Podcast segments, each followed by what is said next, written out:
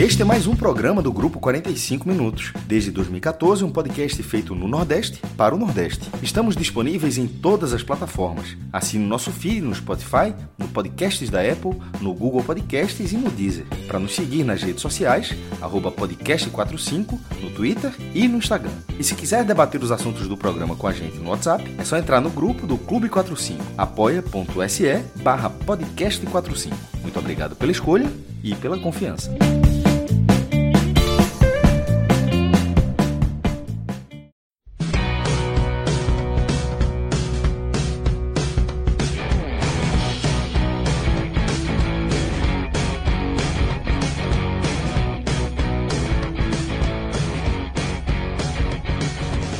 Fala galera ligada aqui nos canais do, do podcast 45 Minutos. Eu sou Cláudio Santana. Estamos aqui para falar é, primeiro do jogo do Náutico contra o Vila Nova, a derrota do Náutico por 2 a 0 para o Vila Nova, e na sequência o jogo de esporte e, Tombense na Ilha do Retiro. Vamos ter a análise completa dos dois jogos.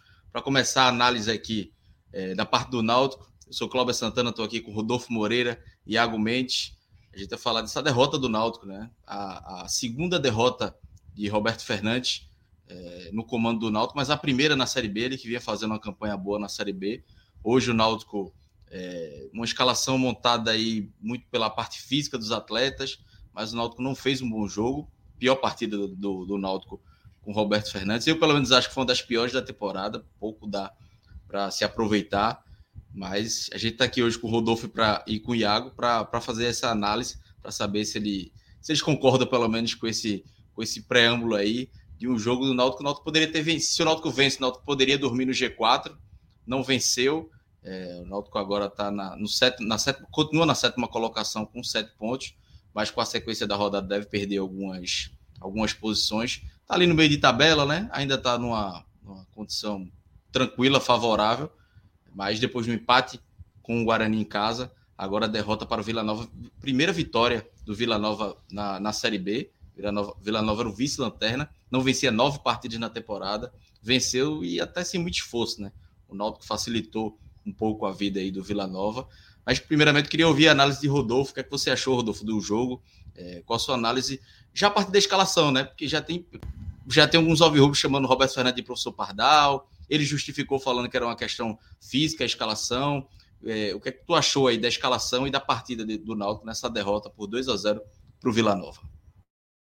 É, o primeiro ponto, Cláudio, aqui, que na verdade eu costumo frisar com alguma frequência, citando alguns exemplos, é que você não pode pegar recortes ou partidas isoladas, mas sobretudo recortes que são jogados em caráter emergencial, como foi, por exemplo, o fim da Série B de 2020 com L dos Anjos, ou é, como foi, num contexto isolado, a final do estadual, né, a decisão com o Retrô no sábado passado, e balizar isso para um contexto de longo prazo, como é a Série B, né, um campeonato de 38 rodadas. Dizer, ah, é, porra, olha o que a gente jogou nesse pequeno recorte, olha, olha o que o time jogou é, nessa partida. É lógico que a gente pode subir, ou é lógico que a gente tem condições de disputar com tal e tal time.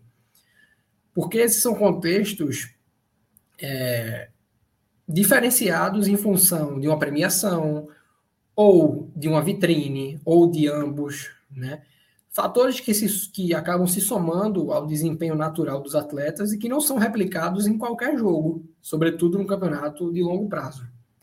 Dito isso, né? O Náutico, além de estar inserido nesse cenário de um campeonato longo, um campeonato é, em que é muito raro você ver uma equipe que atravesse é, numa condição de estabilidade ininterrupta. Eu, particularmente, não me recordo nem entre o rol de times campeões, um time, talvez o Corinthians de 2008, a Portuguesa em 2011, times muito fora da curva, mas que realmente talvez tenham conseguido atravessar o campeonato imunes à, à crise. Mas de uma maneira geral, né, a Série B é o campeonato em que você está é, fornecendo né, indicadores de acesso numa semana e brigando contra a queda na outra, ao menos na perspectiva do torcedor. E o Náutico ele foi né, de uma sequência de duas vitórias contra Operário e CRB, times que teoricamente concorrem com o Náutico né, no mercado e no próprio campeonato, passando né, e tendo como o, o cume desse momento por um bicampeonato estadual para um ponto somado em seis teoricamente acessíveis. Né? Três em casa contra o Guarani e três fora contra o Vila Nova, que é um time que o Náutico tem um, até um histórico relevante de vitória jogando fora de casa. Acontece né, que todo o empenho, e aí eu me refiro ao, aos esforços no âmbito uh, físico, no âmbito psicológico, sobretudo, para vencer os três jogos contra o Operário, né, que foi o primeiro jogo após a derrota no jogo de, da final estadual, CRB em um time alternativo no confronto em Maceió e Retrô na decisão efetiva do estadual, que acabaram por exigir muito de um time que realmente precisava resgatar a confiança do torcedor, né? A gente citou muito aqui ao longo da temporada, né, da temporada ainda em curso, temporada que vai chegar na sua metade, que o Náutico não tinha ainda vencido times que fornecessem, né, durante a expectativa prévia do jogo e o jogo em si, um desafio técnico relevante. E acabou por vencer três em sequência. Retrô, um time organizado de Série D, é verdade, mas ainda assim um time organizado que venceu o Sport na Série B, Santa Cruz na Série C, venceu o próprio Náutico por duas vezes, Operário e CRB.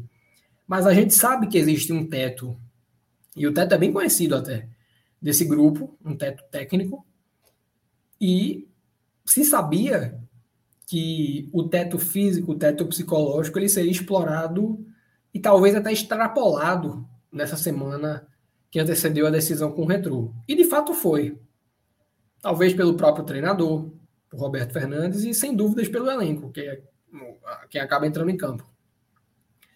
E aí o Náutico chega depois do jogo para uma partida contra o Guarani, com muitos jogadores aquém, no nível de concentração, na capacidade física para o jogo com o Guarani, somado a uma escalação que, tal como hoje, acabou sendo diferente do imaginário ideal do torcedor por questões naturais, e isso vai totalmente além da capacidade da, do processo decisório de um treinador, porque é, realmente existe um desgaste, então é necessário poupar mas é, muitas vezes o torcedor não considera isso. Então, acho importante frisar né, que o Náutico foi para esses dois jogos sem realmente, e acho que esse vai ser o último momento da temporada que a gente vai estar falando é, nessa condição. Porém, o fato é que o Náutico foi para esses dois jogos sem sua escalação, sem sua escalação é, ideal. E aí, ideal pode ser na cabeça do treinador e do torcedor. E nesse, a, além disso, né, se viu jogando diante de, diante de adversários que tinham mais tempo de descanso em relação às suas últimas partidas, que tinham né, a sua escalação talvez ideal, de acordo com o que estava disponível em jogadores na capacidade de atuar. Isso faz dessa oscilação, que o Náutico vive, é, na projeção de pontos, talvez não, mas pelo momento que construiu na semana do bicampeonato, o Náutico vive uma oscilação. E aí é que reside, Cláudio, eu diria, o choque de expectativas. Até o jogo contra o Operário, o torcedor do Náutico ele estava conformado com a campanha de permanência.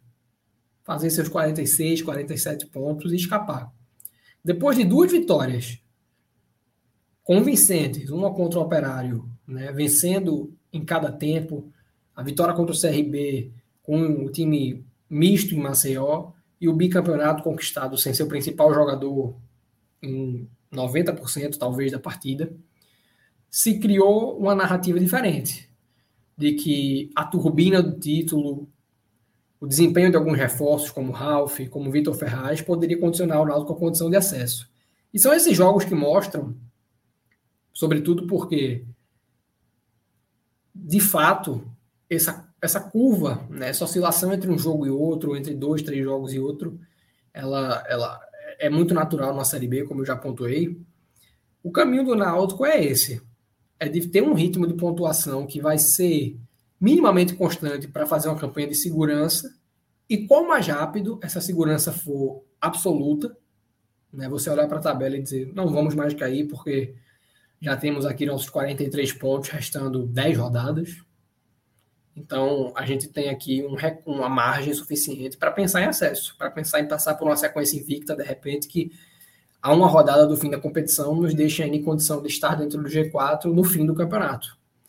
Mas até lá, né, o Náutico tem prioridades, que são mapear mercado, já sabe, no caso de um Camutanga, por exemplo, que não vai estar até o fim do campeonato, que outros jogadores podem sair e, sobretudo, já sabe quais são as carências que existem hoje com todo o elenco à disposição, né? A exceção dessa, dessa semana engessada aí pelo estadual. E nessa partida, né, que vai muito de acordo com esse contexto, você vê o Náutico corrompido, eu diria, no aspecto mental. Acho que o primeiro gol é didático, né, um, um erro é, ao longo de toda a ponta direita alvirrubra, ponta esquerda colorada, com vários jogadores cometendo, uh, falhando ao longo da, da construção do Vitor Ferraz, que culmina ali no gol, acho que do, o primeiro é do Daniel Amorim, é, e que somado ao segundo gol, pelo momento físico, né, que demandava uma reação muito intensa e rápida, psicológico de você estar tá o Náutico vai completar uma semana da decisão com o Retro amanhã. Então, somado essa semana, praticamente liquidava o jogo. Né? Era assim, um 2 a 0 sempre é difícil de você reverter, mas não é inédito. E também não é uma coisa, não é um cometa Halley, né? Que você vê passar uma vez e para nunca mais na vida. Você vê periodicamente acontecer. Mas é algo que demanda uma capacidade física em dia, é algo que demanda uma familiaridade com o modelo de jogo que o Náutico não possui ainda, é algo em construção. O treinador está no seu. Ah, foram três na Série B agora, né? Operário, CRB, quatro, quatro na Série B e dois estão. Sexto jogo do treinador e dois aí. É uma rotatividade muito grande de atletas. 15 dias, né? 15 dias de trabalho, 15 né? Dias. É, então o Náutico não estava na sua capacidade física, não estava no, no, ápice da sua capacidade, da, da, capacidade física, não está habituado ao modelo de jogo que o treinador está tentando implantar, é, não estava vivendo o seu melhor momento psicológico, tinha o desgaste de uma viagem somada em uma semana que por si só já foi desgastante. Então, perspectiva de virada não havia. E o que fica a partir do segundo gol, que realmente é o divisor de águas no jogo, são lições. Né? E lições que já são assim levadas em consideração o contexto de tudo isso que eu trouxe. Mas que por assim, na, na sua essência são lições de curto prazo, que é o Náutico ele viveu uma conquista de um campeonato que ele foi aliviante para uma temporada que tem tudo para a exceção do, do título ser muito frustrante. Né, na Copa do Nordeste, você dá para dizer que se cumpriu o objetivo, que foi chegar na semifinal, caiu para o Fortaleza, time de Série A, já excelentes participações recentes, tudo bem, mas o desempenho não foi o que se queria ver. Caiu muito cedo numa Copa do Brasil para um time inexpressivo. Uh, mas esse contexto de um alívio para uma temporada que um acesso improvável, é, que eu não considero traria realmente uma sensação de, porra, nós fomos muito além, ele não é suficiente para resgatar um grupo de jogadores, um grupo, não é, e não é um grupo pequeno, que não vive já há algum tempo o seu melhor momento. É o caso de um Camutanga, já com prazo de validade definido, de um Jean Carlos que, assim, a, a performance, né, acima da média, ela foi estendida até por muito tempo. E é sempre um desafio você manter um atleta performando como o Jean Carlos performa desde o início de 2020. É até covardia você pegar um momento e dizer, porra, é, não tá mais com cabeça, tá querendo sair, porque olha quanto tempo esse cara rendeu. Né? E olha realmente o momento também que ele está passando. E aí vai a parte da crença de cada um, do que o jogador é, quis fazer ali naquela final de estadual. Eu estou falando aqui de performance, de um jogador que está apto para jogo e está jogando. Mas é um momento que é uh, contraproducente para performance. Então o Náutico tem aí, se soma esses dois, com por exemplo, um Léo Passos, que é um jogador que chegou e ainda numa idade tenra, né? não, é, não é um menino, mas também não é um jogador experiente, é um atleta que já foi camisa 10, já foi segundo atacante, já foi ponta, agora está jogando de falso 9. É, então é um, é um, atleta que nunca teve realmente na carreira uma regularidade para se dizer esse cara joga em tal posição. Ele sempre foi visto como um coringa. E como tal, está tentando ocupar um espaço né, que o Náutico está tendo a dificuldade de preencher, inclusive com até um nome natural para o posto, que é o de Chiesa.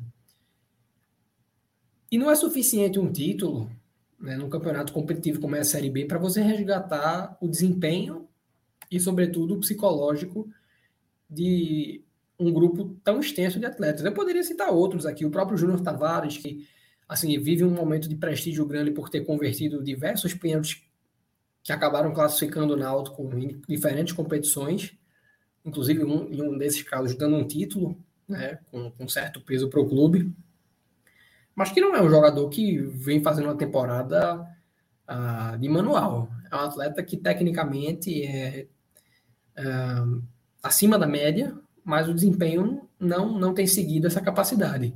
Então são muitos jogadores que o Náutico precisa recuperar, e essa foi a tese que a direção acabou pautando o mercado lá no início do ano, quando se trouxe Robinho, quando se trouxe Leandro Carvalho, quando se trouxe o Evandro, que começou o jogo de hoje, jogadores que o Náutico trouxe dizendo, porra, fulano tá mal. Vamos trazer, porque o treinador né, do momento, que era o Hélio, tem um histórico recente muito bom com esse, com esse tipo de atleta, né? Precisando dar uma guinada. E não funcionou. E se somou com um declínio técnico de outros atletas, por diferentes motivos, e aí realmente não vou entrar em cada, cada caso para não ficar ainda mais extenso, mas o fato é que hoje o Náutico é um conjunto que, além de precisar se adequar a uma recuperação física, uma recuperação psicológica e uma completa adequação ao modelo de jogo novo, precisa recuperar vários jogadores individualmente, ao mesmo tempo em que condiciona né, ao ambiente vários jogadores que acabaram de chegar. Né, chegaram há duas, três semanas. Nilton, Bruno Bispo, uh, Nascimento, Luiz Felipe. E é sempre complicado você estar tá inserindo um atleta né, num, num, contexto novo que dirá um grupo de atletas. Então, são diferentes grupos demandando diferentes avaliações e diferentes tratamentos. Então, o, o, o ponto.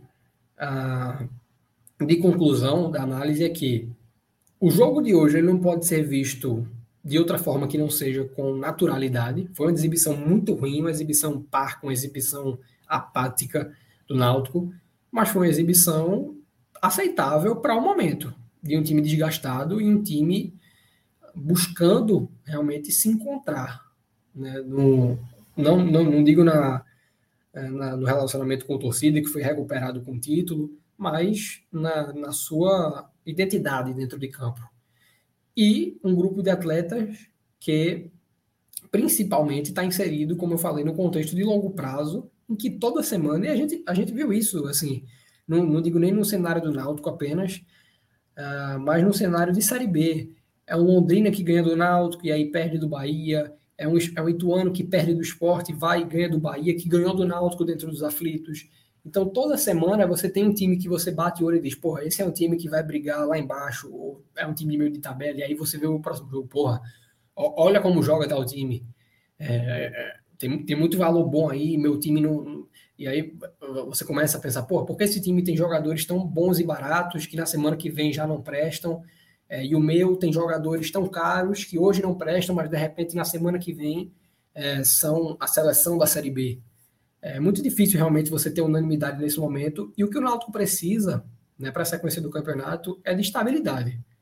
Essa estabilidade, felizmente, para o momento, ela é forçada porque existe uma janela doméstica, né, nacional, em, uh, vigorando aí seu pioneirismo, que não dá condição do Náutico estar tá contratando jogadores na semana que vem para estar tá estreando. O Náutico vai precisar esperar até julho, né, que a gente está indo em 6 de maio, E ao longo desse tempo, Roberto Fernandes, que é um treinador que de fato não, não se prende a um esquema tático e não se prende a manter uma equipe titular, pelo contrário, é um técnico que se achar que é a melhor solução vai sacar cinco, seis jogadores para a próxima partida, é, vai ter ao longo desse período condição de fazer suas avaliações. Mas dois fatores, e aí realmente aqui para fechar essa talvez ponto inaugural da análise, pesam muito é que o próprio Roberto, eu acho que tem uma cicatriz aí de quatro anos atrás ter sido campeão para o Náutico e creio eu que 30 dias ou 45 dias depois, no máximo, ter sido demitido.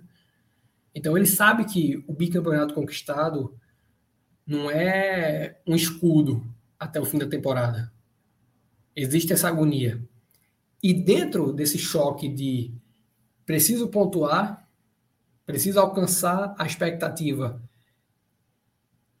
que a torcida teve a partir desse bicampeonato e ao mesmo tempo preciso prezar pelo que é mais prudente para a equipe, não se perder nas decisões, tentando agradar a todos. Eu acho que é o momento do Náutico realmente pensar em que campeonato quer jogar e se a, se a meta é acesso, tem todo o direito de pensar dessa forma, desde que execute dessa maneira. Jogando um campeonato em que as decisões sejam tomadas pensando no acesso de fato, jogando quem está melhor, né, é, buscando, quando a janela se abrir, contratar com, com a condição que o acesso pede. Isso foi algo que faltou, por exemplo, no ano passado, para que não aconteça o que aconteceu no jogo de hoje. Talvez até, eu, eu diria eu, talvez não, com certeza diria eu, algo que aconteceu duas vezes ao longo da semana, do Náutico entrar em duas partidas consecutivas sem ser o melhor 11. Eu digo isso de acordo com o que estava disponível. Agora, é algo tolerável quando você considera a semana que o Náutico viveu. Porém, é algo que acaba hoje, porque a partir da próxima rodada, né, tá, a partir da manhã, é, na, na continuação do trabalho, com a volta do grupo, os atletas que ficaram em Recife, que vão treinar, o Náutico não pode mais usar como desculpa, porque agora né, o Náutico viveu essa infelicidade do campeonato pernambucano ser adiado. Mas a partir de agora, o Náutico joga a Série B sem nenhuma. É, é, sem nenhum subterfúgio. Pô, então, vou poupar porque estou pensando no estadual. Ou perdi porque vivi uma semana de desgaste em função do estadual. Não, o Náutico joga a Série B agora, a partir de agora, para definir seu objetivo e viver a Série B de acordo com ele e somente ele. Beleza, Rodolfo. Então, passar essa análise aí, foi mais de contexto, né, de Rodolfo. Queria ouvir Iago agora sobre o que, que ele achou do jogo, né? Quais foram os caminhos que levaram o Náutico para essa, essa derrota sem, sem nem muita força para reagir, né, Iago? Acho que o Náutico não conseguiu nem ameaçar um pouquinho, nem para dizer, pô, pressionamos. Acho que nem isso aconteceu, né? É, Cláudio. É, o o início do Náutico, o Náutico ainda tenta chutar duas bolas antes que o Vila Nova pegue no tranco e comece a jogar. O que a gente viu, na verdade, foi uma partida entre um time que tem muitas dificuldades e vai ter muitas dificuldades ao longo de toda a Série B, que é o Vila Nova, e um time cansado, e por estar cansado, se apresentou disperso, que foi o Náutico. É, a gente viu o Náutico cometer muitos erros em saída de bola, é, não conseguir trocar passes para poder construir as jogadas e erros defensivos também.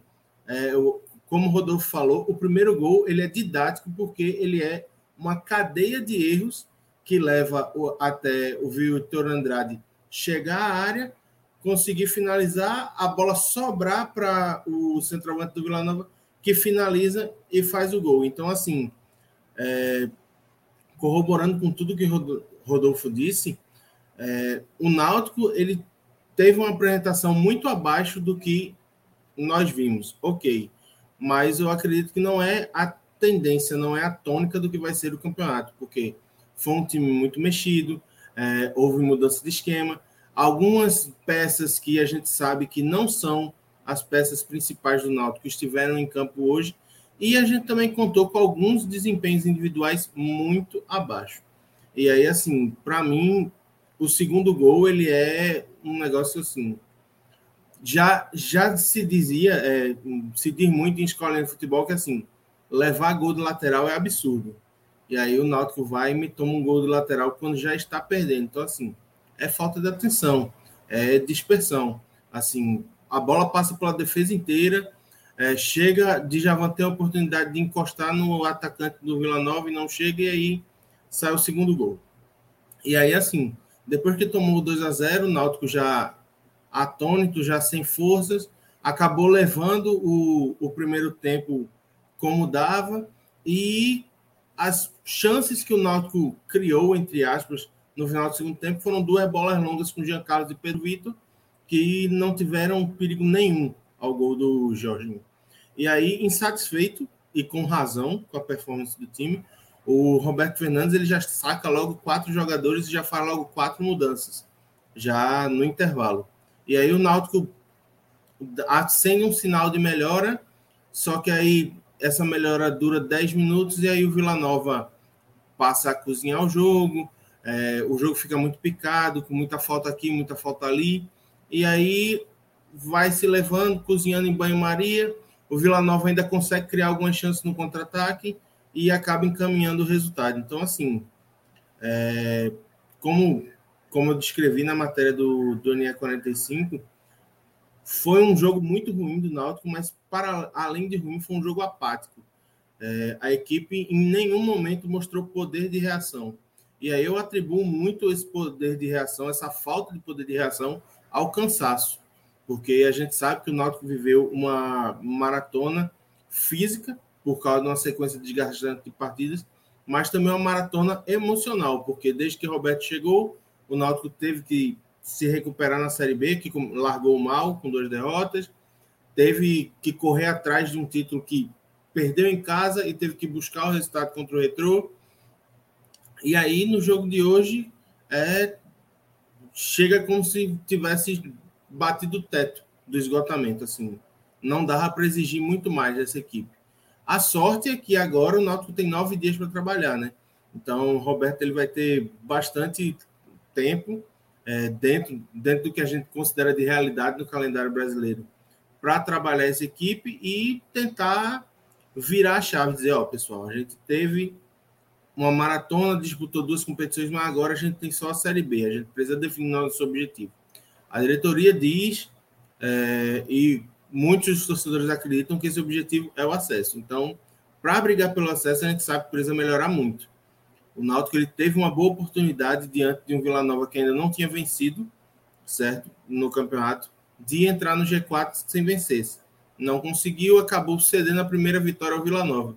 E aí agora deve perder bastante, deve perder algumas posições, porque a gente sabe que essa zona de meio de tabela Série B ela é muito achatada durante o campeonato inteiro, mas nesse início do campeonato está ainda mais. Então, é ver cenas dos próximos capítulos e esperar que esse padrão de atuação não se repita.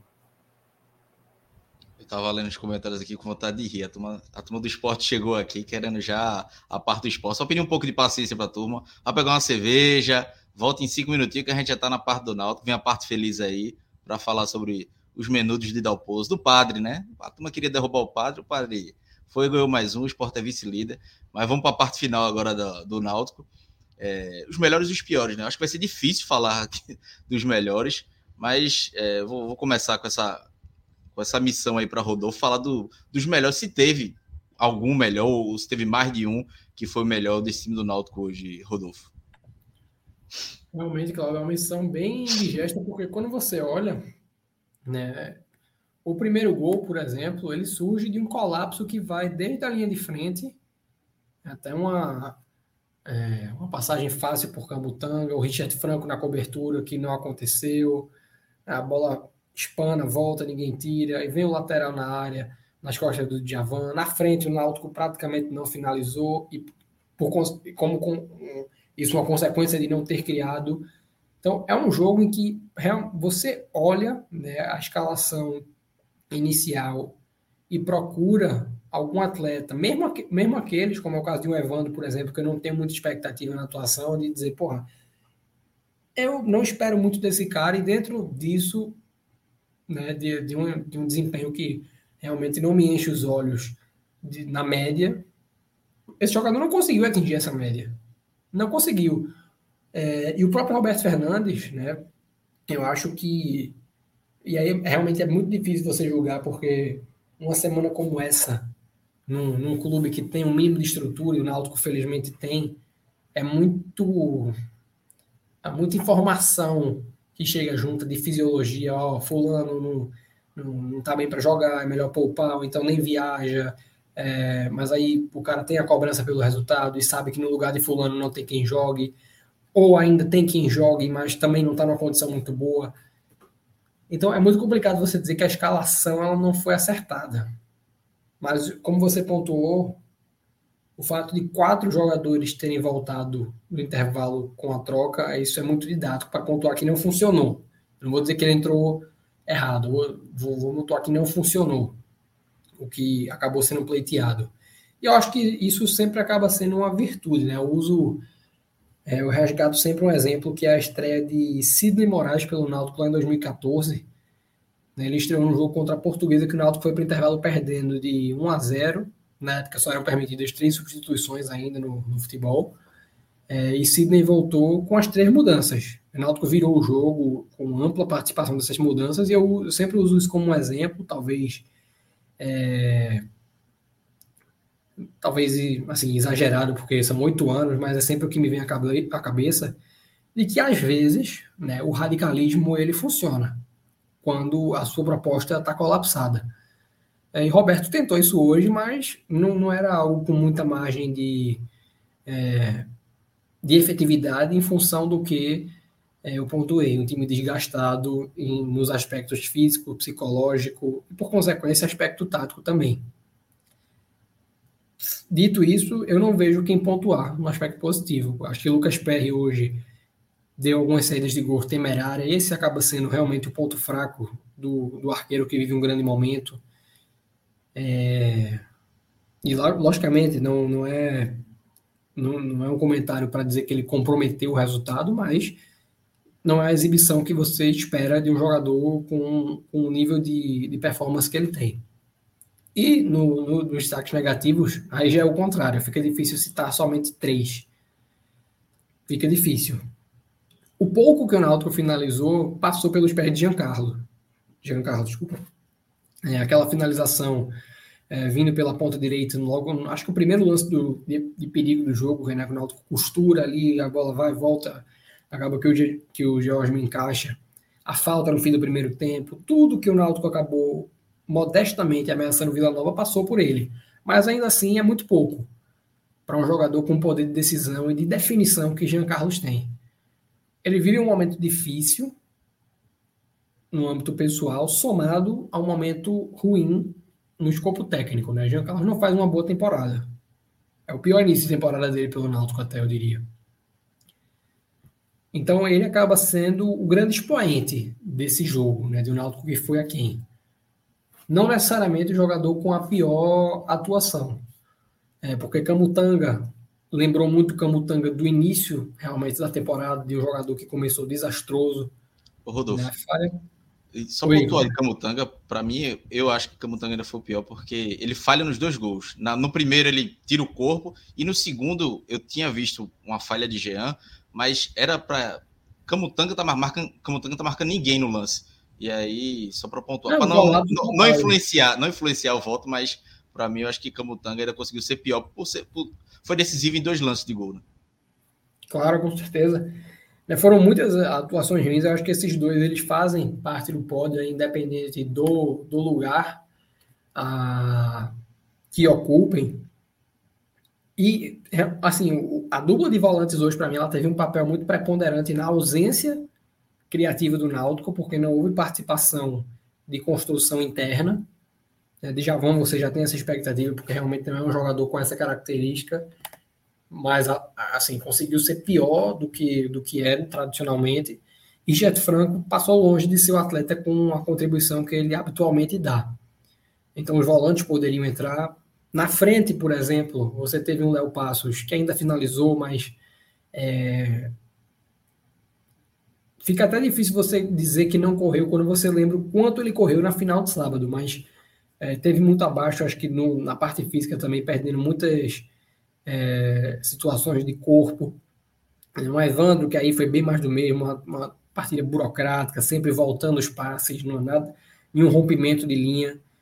Uh, então poderia entrar também, mas para fechar um pódio seriam para mim Jean Carlos, Camutanga. Uh, eu, eu fico na, assim muito na dúvida olhando o, o desempenho na, na, lateral esquerda, acho que até com preconceito de somar com o jogo passado de Júnior Tavares, para mim é um atleta que vive é um momento técnico ruim, mas eu fecharia com o Djavan, né, pela, pela expectativa que eu tinha dele para esse jogo, que seria fazer o trabalho sujo, que não foi feito, é, somado a um, é, uma participação, não vou dizer nem construtiva, porque ele é um jogador de construir, mas uma contribuição ruim para o momento de construção para aquilo que o Djavan pode oferecer. E aí realmente é muito difícil você fechar só com três, porque poderia entrar gente do ataque. Uh, tinha muita coisa para ser mencionada. Foi uma partida horrível do Náutico, mas em caráter uh, excepcional. Né? Se essa partida se repete daqui a uma semana ou duas, é inadmissível. Hoje, ainda assim, a, a, estourando o limite, ela ainda tem uma admissibilidade em função do que foi essa semana. E felizmente isso acaba aqui. Veja, eu ainda parte positiva, ainda gostei um pouco da partida de Vitor Ferraz. Ainda não foi, também não foi a, a melhor partida dele no Náutico, já fez é, melhores. De, de, fato, só, só pontuando, vai pegar. Houve quem entrou para conseguir mudar. E eu, eu, não me lembro de Vitor Ferraz, como não lembro nos outros jogos de, de errar um passe sequer. É verdade. É. Mas como foi assim pouquíssimo efetivo e realmente para mim a partida se desenhou o rumo da partida foi desenhado com os 11 em campo, eu nem, nem ah, pensei em considerar quem veio depois. Mas, o jogo, o jogo de terça ele ainda entrou melhor, mas é assim, ele, entre os piores ele ainda foi o melhor, pelo menos para mim, né? No pouco ele jogou, pouco não, né? Jogou é, 45 minutos ali, ainda conseguiu criar uma jogada, deixou Léo Passo condição de fazer, é, finalizar, enfim. Mas foi o único para mim que se salva. Mas, Iago, a boba é tua aí. Quem, quem é que tu acha o, o melhor dos piores e o pior dos piores aí? Nesse jogo que, enfim, do 1 ao 11, difícil salvar alguém. Do 1 ao 11, acho que, na verdade, do 1 aos 16 que entraram em campo. Mas, é assim, realmente, ouvindo o que o Rodolfo fala, é, a única coisa que eu acrescentaria seria, sobre os destaques positivos, é que, assim, aqueles que entraram deram pelo menos uma sobrevida, assim, um, um novo ânimo ao Náutico. Tentaram fazer alguma coisa nova, coisa que no primeiro tempo a gente não viu. E aí, assim, eu concordo, acho que dos que entraram, Vitor Ferraz foi o que foi melhor. É, eu, o início de Luiz Felipe e de Nilton, eu achei que poderia dar em alguma coisa, mas logo eles. Não, não vou usar a palavra se contaminar, mas parece que entraram meio que na onda do time, na inércia do time.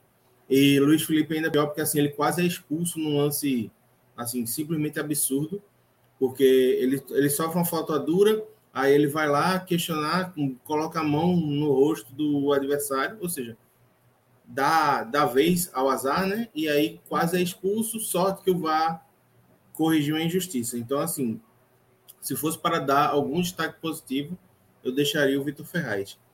Quanto aos negativos, tem muita gente para entrar. E aí, assim, os nomes que já foram citados: Camutanga, é, Javan, Jean Carlos, e eu colocaria outros, como Evandro também, para mim foi muito mal, é, Pedro Vitor também foi mal, Júnior Tavares, então Richard Franco. Então é muito difícil você elencar só três num, num pódio tão ruim. Então, assim, para ser justo, eu, eu tinha pensado em colocar um de cada setor. E aí, assim, na defesa, para mim, Camutanga foi o pior dentre os defensores, porque falha nos dois gols Javan, ele não dá, a gente já não espera que ele seja muito influente na criação do time. Então, assim, a função dele seria dar o suporte para que Richard Franco conseguisse fazer é, essa saída de bola qualificada para que o time chegasse ao ataque. E aí ele não faz, e aí acaba sobrecarregando Richard Franco, que também não é um grande marcador, então o, a dupla de volantes do Náutico acaba que nem pega e nem ajuda a construir o jogo. E no ataque, eu colocaria a, a figura de Evandro, que também é uma pessoa, é um jogador que do qual a gente não espera muito, mas assim, a partida dele foi praticamente nula. Assim, nem burocrático ele conseguiu ser na noite de hoje. Ele, das poucas vezes que pegou na bola, ou ele perdeu, ou então ele só tocou a bola para trás. Então, assim, nada, nada, nada saiu dos pés dele na noite de hoje. O ataque do Náutico é, para mim, é o que mais me preocupa hoje. Eu não vejo nenhum camisa 9 para o fazedor de gols, né? E, e, e os pontas também, é, que não que não ajudam mesmo. E aí eu vou, vou pegar mais um, um, ponto com o Rodolfo, já vou fazer igual aqueles repórteres que faz uma pergunta para o treinador e, e, já dá a opinião dele para ver se o treinador concorda ou não. Vou fazer com o Rodolfo agora. O Rodolfo Fernandes, filho de Roberto Fernandes. Uma brincadeira, viu, Rodolfo? Mas é só para. Essa semana tu assumiu o time do Náutico. Já ouvi demais, viu? Essa semana tu assumiu o time do Náutico. Primeira semana de treinamento do, do, de Roberto Fernandes para livre, né, para trabalhar.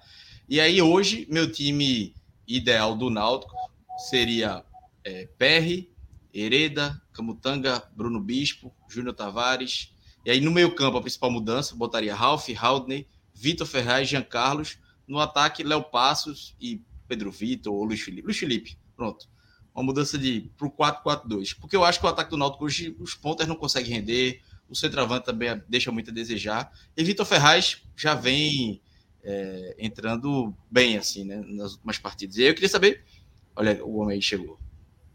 Caso daqui a pouco a gente fala, porque eu tô, tô, eu tô me sentindo aqui Carlinhos Brau no, no Rock in Rio, levando garrafada da torcida do esporte hoje.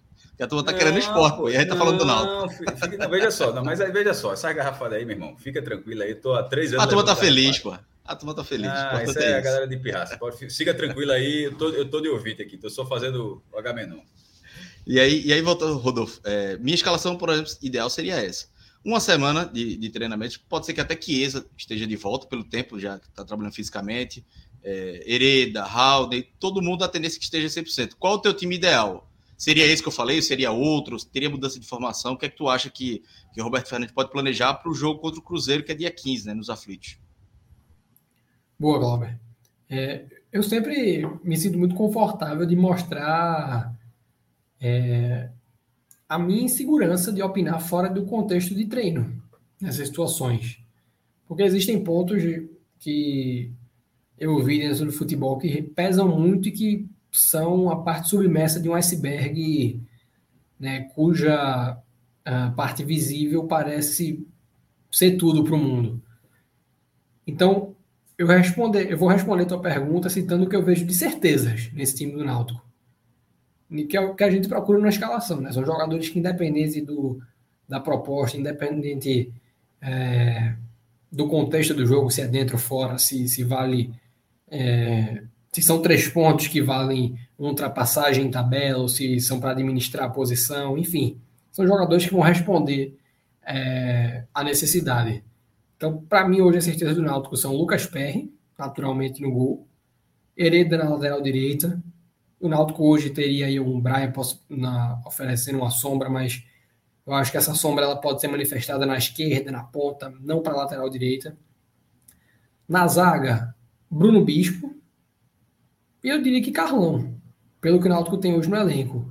Porque o Wellington e João Paulo são jogadores que não passam nenhuma confiança de que podem estar dentro de campo, nem que podem performar. Questão física. Jogadores né? que não passam questão física. Então, até por carência, o Náutico tem sua dupla de zaga definida. E eu não cito Camutanga porque daqui a um mês restam 10 dias de Camutanga no Náutico. Até lá, talvez ele esteja jogando sem, sem sombra. Mas por restante, pra, na maioria do campeonato, não. Com a cabeça que ele vai estar é. também, né? Pra, o foco no Náutico. Com certeza. É, e aí na lateral esquerda, existe uma, uma vaga em aberto, ao meu ver, e essa sim é uma vaga que existem candidatos em potencial. Você tem Júnior Tavares, que segue sendo dono da posição, mas é um lateral que, é, apesar do pênalti que culminou no título, de pênalti que culminaram na classificação, me esqueci até de comentar um ponto que é, eu bato na tecla faz muito tempo. No momento que eu resolvi externar, vamos dizer assim, institucionalmente a minha insatisfação, eu queimei a língua no bom sentido, porque não, não tive hipocrisia de esconder meu, é, meu argumento, mas eu sempre questionei, questionei no jogo do, é, do Tocantinópolis, questionei a derrota para o esporte na, no Pernambucano, questionei no próprio jogo do Botafogo da Paraíba por que de Jean Carlos não ser o cara que bate todas as faltas no Náutico. E aí você tem no jogo de hoje a partida desenhada com o Náutico perdendo, precisando de uma reação muito improvável, uma falta frontal a uma distância pequeníssima do gol e Jean Carlos estava posicionado no rebote. E você bota no rebote aquele jogador que é lá, o terceiro melhor finalizador do teu time, que é o cara que não vai bater a falta, mas se de repente aquela bola sobra ali, que não é o cenário mais provável, é quem deve ter a melhor condição para executar aquilo. Aí você pegar o melhor, o cara que pode bater chapado, que pode bater no canto do goleiro, que se bate e desvia é um perigo, e bota ele no rebote. E aí vem Júnior Tavares, cava a bola por cima do gol, cobrança previsível, burocrática. E eu digo que eu queimei minha língua porque quando eu, eu fiz um post no ENE 45 questionando isso, e aí dois dias depois, Júnior Tavares bate uma falta que desvia na barreira e classifica o Náutico na Copa do Nordeste. Né? Depois vieram os pênaltis. Mas hoje aconteceu de novo e eu sigo questionando. Né? Por que, que o Náutico tem Jean Carlos em campo se ele não é absoluto na bola parada? E Júnior Tavares pode ter feito o gol é, da classificação na Copa do Nordeste, pode vir fazer outro nessa Série B. E eu vou seguir questionando quando o Júnior Tavares bater uma falta com o, com o Jean Carlos em campo. Mas enfim, existe para mim esse buraco na lateral esquerda que pode ser é, coberto por Júnior Tavares, e é um jogador que eu tenho muita desconfiança da capacidade de ocupar isso com efetividade. Tem o Ailton, né, que estreou, fez gol, fez o gol da vitória sobre o CRB e deixou uma pulga na, na orelha do torcedor. E tem Brian, voltando de lesão, que na, o, o, torcedor já pede de volta, pensando, porra, é, por que, que não bota Brian, né? Olha o que Brian joga de é, nessa posição. Olha o que o Brian já fez no ano passado, mas existe aí um hiato considerável do jogador no departamento médico. E aí o próprio caso de Chiesa mostra o cuidado que se precisa ter. Mas essa é uma incerteza. E estendo essa incerteza, é, minto, não, não estendo porque tem a função do primeiro volante. Ralph de primeiro volante, que a, a temporada de Javan, na melhor das hipóteses, ela é burocrática, mas uma temporada ruim em vários sentidos, talvez com um ou dois pontos a serem relevados, mas Ralph na primeira volância e uma dúvida aí de quem joga entre Halder e Richard Franco, porque ambos oscilam. E daí para frente, é até complicado você dizer nome a nome. Jean Carlos, por exemplo, é uma certeza, porque é, apesar do momento ruim, é, e com certeza é um momento ruim, é quem tem mais condição de dar um diferencial técnico, mas você não sabe nem qual é o sistema ideal para o Náutico. São dois pontas, né? É, são dois atacantes. Se, se tiver dois atacantes, vai ter um centralizado fazendo um trabalho de pivô. Esse cara Chiesa vai manter Léo Passos aí. O Náutico não tem nem ainda definido qual é a sua melhor plataforma. Por isso que eu não consigo chegar para você e dizer, porra, para mim o melhor time é esse. Agora, logicamente, né, a partir do momento que você define uma escalação, você tem que se perguntar, porra, será que não tem espaço para Vitor Ferraz começar um jogo? Né, um cara com índice de assertividade em todas as ações altíssimo é, tudo isso precisa ser considerado, mas antes disso, o Náutico precisa olhar, é, definir essas suas certezas, vamos dizer, na base do time, e a partir do setor de definição de jogadas, entender como quer jogar, eu digo aí posicionalmente, para depois pensar em peças, e se não houverem peças, mapear mercado. Pronto, é isso. É, eu, é, é, eu falei uma escalação, o Rodolfo falou uma mini escalação aí dele, mas é capaz de Roberto Fernandes fazer uma coisa completamente diferente, né? Porque é bem o estilo dele. E o torcedor do Náutico que reclamava de Hélio, que insistia no modelo de jogo, com Roberto é bom se acostumar, reacostumar, né? Que a situação é diferente. O Roberto é um treinador que não fica preso no modelo. Ele pode jogar marcando pressão, pode jogar mais recuado, pode jogar com três zagueiros, com quatro laterais, como ele já fez, com três atacantes, dois. No próprio, esse ano, ele, no Náutico, ele já fez, mudou a formação para a final.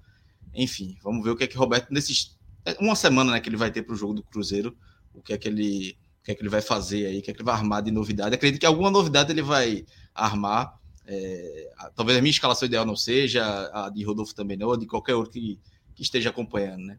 Agora a turma do esporte chegou aqui, Celso, Fred e Cássio. Celso, eu tava brincando aqui com o Cássio, eu tava me sentindo é, Carlinhos Brown no Rock in Rio. Lembra aquele quando ele começou a levar garrafada? quando acabou o jogo do esporte, Água mineral. começou a turma, a turma chegando. Clima de velório, bora falar do esporte. E assim como foi, e assim como foi ali com Aquilo é histórico, ele estava jogando mas foi pior quando ele falou, nada me atinge. Aí foi, aí foi um ataque soviético. Eu ainda pedi calma pra galera. Falei, galera, a, a, turma tá chegando, vamos esperar só um pouco. Vai pegar uma cervejinha na geladeira, volta que hoje é sexta, dá pra esperar um pouquinho. E assim como quem jogou garrafa de água mineral em Carlinhos Brau tava completamente equivocado, quem tá pegando no seu pé tá também, pelo amor de Deus. Não, mas foi na resenha, tô falando na resenha, porque tu queria ver os posts. Então na resenha, ali, vale. né? Na resenha, é, não, vale. na resenha tá de boa, tá, tá tranquilo. pois é, velho, é isso. Mas, porra, é, Cláudio, agradeço demais aí, tá? A live que vocês seguraram até aqui, com muita qualidade, com muita consistência, profundidade de vida. Parabéns, Iago. Tá? Parabéns, Rodolfo, também. Iago crescendo cada vez mais nos comentários. Rodolfo é um craque e Cláudio nem se fala. Fred, você está ou no silencioso ou o seu fone não está funcionando, que eu acho que seja mais provável até. A cara de Fred que vai soltar algum aí. Não sei se eu saio antes ou. A, a bronca foi o time, porra. Pô, esse, esse microfone no mudo fudeu ele, porra. Cadê? Tá, no tá no silencioso. Fred no mudo. Mas é isso, é o tempo de a gente se organizar aqui e, e voltar. Voltar aqui pela resenha. Ó, antes de fechar, tá? Vou aproveitar que, que Fred tá, tá nos finalmente, pedir para vocês segurarem só, só, mais um minutinho para gente falar de uma novidade, velho. Porra, novidade muito legal. É, que é, ainda não, Fred, mas você vai, vai conseguir, você vai vencer, tenho esperança. Mas enquanto o Fred não volta, quero falar um pouquinho para a galera do que vai rolar nos dias 4 e 5 de junho, tá? É, vai rolar simplesmente, olha aí, Rodrigo já jogou grande aqui para quem está acompanhando a gente na live. Que o que eu estou falando aqui é que vai rolar a nossa nossa reunião, né, é, ocasional e corriqueira é, no formato torneio de futebol. Estou falando aí do Experience, que para esta edição aqui, a primeira de 2022, a primeira, creio, em dois anos e uns quebrados, é, que a gente faz de futebol, o nosso experience. E dessa vez, Fred, com um formato diferente, como o Rodrigo já trouxe aí é, com essas imagens da camisa, e pelo que eu estou vindo é, do seu teclado, do seu microfone já está funcionando, mas teremos, Fred, a primeira vez que vai ser um experience descaracterizado em relação aos times tradicionais. Saem os Maldines, os Fires, os trabalham com taça e entram seleções clássicas. Entram aí algumas das seleções que marcaram história na história da Copa do Mundo. E, vem, e, e vamos, Fred, de Copa Experience. Pô, brincadeira Celso, de eu tô, eu tô de cara aqui com o spoiler que o Rodrigo soltou. Pô. Eu, de fato, eu pedi aqui para ele, Rodrigo, prepara. Eu errei no termo, prepara umas camisas do Experience aí. Ele soltou simplesmente todas que já estão prontas. Todas. O cara aí ia ser um post por dia, só tinha lançado a da Alemanha. A da Alemanha, né? Irmão, a briga. A, é, é, Rodrigo aí nessa foi. Rolou ovo. Aí, rolou ovo. Meu irmão, dessas camisas aí, a da Alemanha vai ser tapa, viu? A da, a da Holanda tá bonita também, mas a, a da Alemanha. A da Holanda é de 90 que... também, França de 98. É, é, mas essa Alemanha é de 90, veja só, é um estilo, eu 90, acho que ela é uma releitura de 90. 90. Nove, sim, releitura. Todas são releituras, né? Não, não, não, não, não, é isso não. Desculpa, não me fiz entender claro, não. É porque a Alemanha, a Alemanha oficial, ela fez uma releitura de 90. Não, mas essa é, essa, camisa... essa é inspirada, não. É inspirada aí no, no, no padrão de 90. É, eu tô abrindo 100%. aqui, de fato, é, já achei uma foto de, uma foto de voo. É, é 100%. Bonito, Toda, assim como a da Holanda também é de 1990, tá? Já abri. É, essa da Holanda, na verdade, não é só de 90, não, é de um período, porque eu acho que da Eurocopa de 88, que a Holanda ganhou. Isso. É, é. Eu, que aquele golaço de, de Van Basten, ele dá um chute dali de mal, chute maluco Isso. contra o Ela é clássica mesmo da Eurocopa, Cássio. Perfeito. Ela é clássica mesmo da Eurocopa de 88. Tá bom, Rodrigo. Quem viu, viu, viu, Rodrigo? Quem viu, viu. Se quiser é. tirar. E essa da França, a França ali é de 84, né? Não, 98. 98. É, essa machucou. É aquela com o vermelho 98. É 98 isso, também. 98, 98. Aí machucou. Mas é isso, porque é o Mas seguinte. Virão, Experience... Rodrigo mostrou seis. Virão ainda mais dez. Pelo Teremos menos, né? também né? as seleções femininas, tá? Então, é, sem dúvida, o maior experience que a gente já fez, né? O, a maior imersão serão dois dias, tá? maior número de jogadores, tudo que a gente. Regulamento, regulamento diferenciado aí. Super regulamento, super regulamento, draft gigantesco. E eu tô achando, Celso, que vai ter eliminatória, viu? Capaz. Eu tô achando. Capaz. Veja, é tudo Copa, né? É eliminatória. Se for Copa, bom. tem eliminatória. E a eliminatória é, não é lá, não, viu? Eliminatória, é, cada um joga do É, ir de volta, é confusão. Manda, manda o jogo, né? Manda, é verdade. Ó, Juliano Gonçalves está mandando mensagem aqui pra gente, que está acompanhando ao vivo, dizendo o seguinte: quero comprar esse da Alemanha. Bota para vender. Veja, a tá gente vai fazer. É, a gente tá vai fazer aí alguns modelos, né? Para colocar para vender. Não estava nos planos, não, mas tamanha repercussão entrou Passou nos planos, né? E aí Exatamente. a gente vai criar aí alguns modelos Vamos ver qual é a melhor forma. Eu acho que a melhor forma é realmente a pessoa encomenda o que já faz no tamanho dela, tudo. Isso. Mas isso. a gente vai, vai produzir aí. Então, vamos lançar aí. O Rodrigo deu um super spoiler. Mas a gente vai lançar aí as outras camisas. Né? Vai, são 16 seleções. Cada dia a gente. Errei, errei, errei. Mas uma... Rodrigo, Rodrigo mandou aqui na tela para quem tá a gente, ouvindo a gente só no podcast. Mostrou a prova, mandou né? Print, é, mandou, mandou o print da mensagem de Fred, que é somente preparam as camisas do Experience. Rodrigo juntou tudo e botou numa arte só. Tá certo. Agora, Fred, não disse uma, disse uma. Empatou, né? Empatou. Eu também não disse todas. Todas que a gente tem hoje são essas, tá? Todas que a gente tem hoje são essas. E aí, detalhe. Então, nosso... é, no julgamento, Fred ganharia. Porque, veja só, se todas são essas, ele falou algumas, então não poderiam ser todas que tinha é, até o momento. Exatamente. Duas ali. Ganhou o júri. Segurava da Holanda. Pegou pela palavra. Obrigado, obrigado, obrigado. É, e é o seguinte, tá? Sérgio, né, nosso grande amigo Alvi Rubro, né, não sei se está aqui nesse horário, mas costuma estar sempre presente. Ele deu uma ideia Empresário, né, a Fred? Turma já, a turma já pegou a ideia, viu? A Qual camisa foi? de goleiro. Ah, Jorge Campos. Jorge Campos. Todas, é, todo mundo vai ser Jorge Campos, é? Não sei, mas teremos Jorge, Jorge Campos. E Guita tem que Alguns, ter. Alguns sim. Se vai ter Jorge é, Campos. Vale, vale. Tafarel. É, eu pensei Tafarel, nisso, né? Tafarel. Tafarel, aquela verdona, no... né? É, 9-4. É, exato. Vamos ter alguns. É porque as camisas de goleiro, elas não podem confundir muito com as de time, né? Pra... A de, Mas enfim. De Campo não confunde. Exatamente, foi perfeita. A, a... Essa aí não confunde.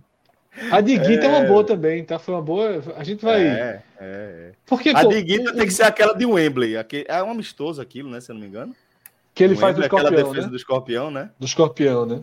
Eu acho que é um amistoso. Que, reza a lenda que aquele lance não estava valendo mais, né? Um amistoso em Wembley e que não foi. Não foi ele, ele faz. Ele conclui a defesa, mas que o lance já estava paralisado. Porque cá para nós é uma defesa muito idiota. Fazendo fazer valendo ali é, não, quando acerta, desnecessário. diminui, né? Não, quando acerta, veja só, é, é, plasticamente é fantástico, mas é uma das defesas mais idiotas que um goleiro pode fazer. É, é, é não veja só, a Vera, joga a Vera, joga a Vera. A bola tá vindo, o que é que eu vou fazer? Eu encaixo mas aqui, eu, eu você, você é preciosista. Eu vou dar o escorpião. Tá? Eu vou ser preciosista. Primeiro que assim, o cara não tinha referência, né? Ele não tinha essa referência para dizer, vou dar o escorpião, né? A referência talvez tivesse na cabeça dele. Mas, é, mas eu diria o seguinte, mestre, Sim, concordo com você com a essência e vou dizer só o seguinte, que a decisão é uma decisão muito merda, tá? A defesa é do caralho. A defesa não é uma merda. A defesa é espetacular. bonita, mas assim, mas é, é, a é uma decisão... mais innecessária que eu já vi no futebol. Porque muito. a bola não Agora, difícil, ele assim, encaixou assim. Ele encaixou assim. Ele disse, eu vou dar, eu vou dar um escorpião aqui. Iguita, né? Iguita Valderrama, né? Aquela clássica Colômbia. E é... ele tem essa defesa de escorpião que é marcada agora. Ele perde talvez o lance mais importante da história da Colômbia nas Copas, né? Ele perde a bola fora da área porque ele saía jogando para os Camarões, pro Camarões e naquela grande geração da Colômbia ela cai na Copa do Mundo no erro ali, dele, né? E ali é oitavas de final, aquele, é oitava, oitava da Copa de 90 seria a, a Colômbia chegaria nas quartas com um grande time e aquela classificação rendeu a melhor campanha da história da, da, da África, que foi igualada por Gana, que é, perdeu o pênalti na, no último lance para ir para a semifinal. Né? Então, assim, as, as, duas melhores campanhas da África são duas quartas de final, 2010 com Gana na Copa da África do Sul e, e, e, e Camarões em 90 que é de Roger Milá, né? E, e, e para a Colômbia, engraçado, a, a, o Camarões fez história para a África. O futebol é isso, claro. Mas em cima do lance que, como o Fred falou, poderia ter sido o maior lance da história da Colômbia. A Colômbia que voltou para as quartas de final, lembrando, só em 2014, né? É, isso. No jogo contra o Brasil, que é histórico, né? Inclusive, mas assim, Mas naquele jogo contra o Brasil, embora a Colômbia tivesse um ótimo, o time teve artilheiro da Copa ali com o Ramos Rodrigues, mas era o Brasil. A, a oportunidade ali de, de, de, ir mais longe, é de, assim, de chegar às quartas, ele foi chegar às quartas no Brasil, fez uma campanha até melhor no Brasil, né? Mas aquela poderia ter ido mais longe. Até porque depois, se eu não me engano, foi Camarões e Inglaterra a, a, nas quartas de final. A Inglaterra vai para a semi e cai para a Alemanha. Uhum. E na outra foi Itália e é, Argentina, né? Alema... A Inglaterra caiu para a Alemanha. Eu falo mais disso aí quando tiver o álbum da Copa, porque a Copa 90 isso. eu me recordo. Que, que era isso que eu ia dizer, né? Justamente. O álbum da Copa, né? e aí tudo, tudo acaba coincidindo, né? Porque é um ano especial. A gente tá aqui sofrendo Série B, né? Porra, tem vai sofrer, spoiler, B. spoiler, vai continuar sofrendo até o fim. Vai! Então, não é isso que eu tô falando, a gente tá aqui, Série B, sofrendo Série B, contando ponto na Série A, Nego 003, chatinho, a turma estilando. Série D, aperreado, não ganhou de ninguém. Mas assim, Você é um aperreio danado. Mas quando chega novembro, né, vem uma varinha mágica. Não, na verdade, assim. Fred, acho que você foi por um caminho que eu achei que você ir por um caminho acabou não indo.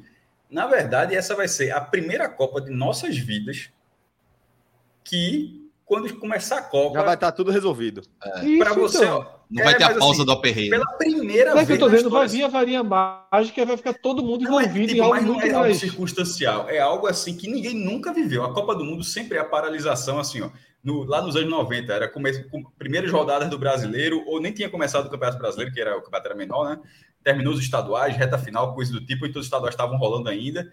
E na Europa sempre foi parado. E o que a gente sempre viveu na Copa do Mundo é o que a Europa vai viver agora. Eles vão estar no meio da temporada. Meu irmão, será que dá para buscar essa quarta de final de não sei o quê, de, de, dessa oitava de final de qualquer torneio local? Será que dá para sair da zona de rebaixamento? Ficar tudo preocupado e jogando a Copa do Mundo e a gente completamente a brinca nisso aí. É, vamos ver como é que vai ficar, né? Essa resenha. Mas é isso. Vem aí o Copa e aí, Experience. Como, é, como vem aí muito né? mais, tá? Vem o Copa Experience. É, vem é, nossa programação especial.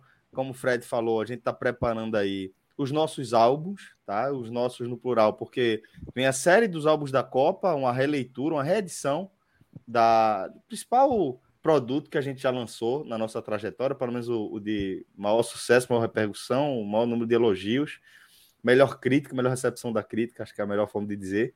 E também teremos é, a estreia de algo que, obviamente, inspirado nessa série, o álbum da Copa, que vai ser o álbum das eleições, tá?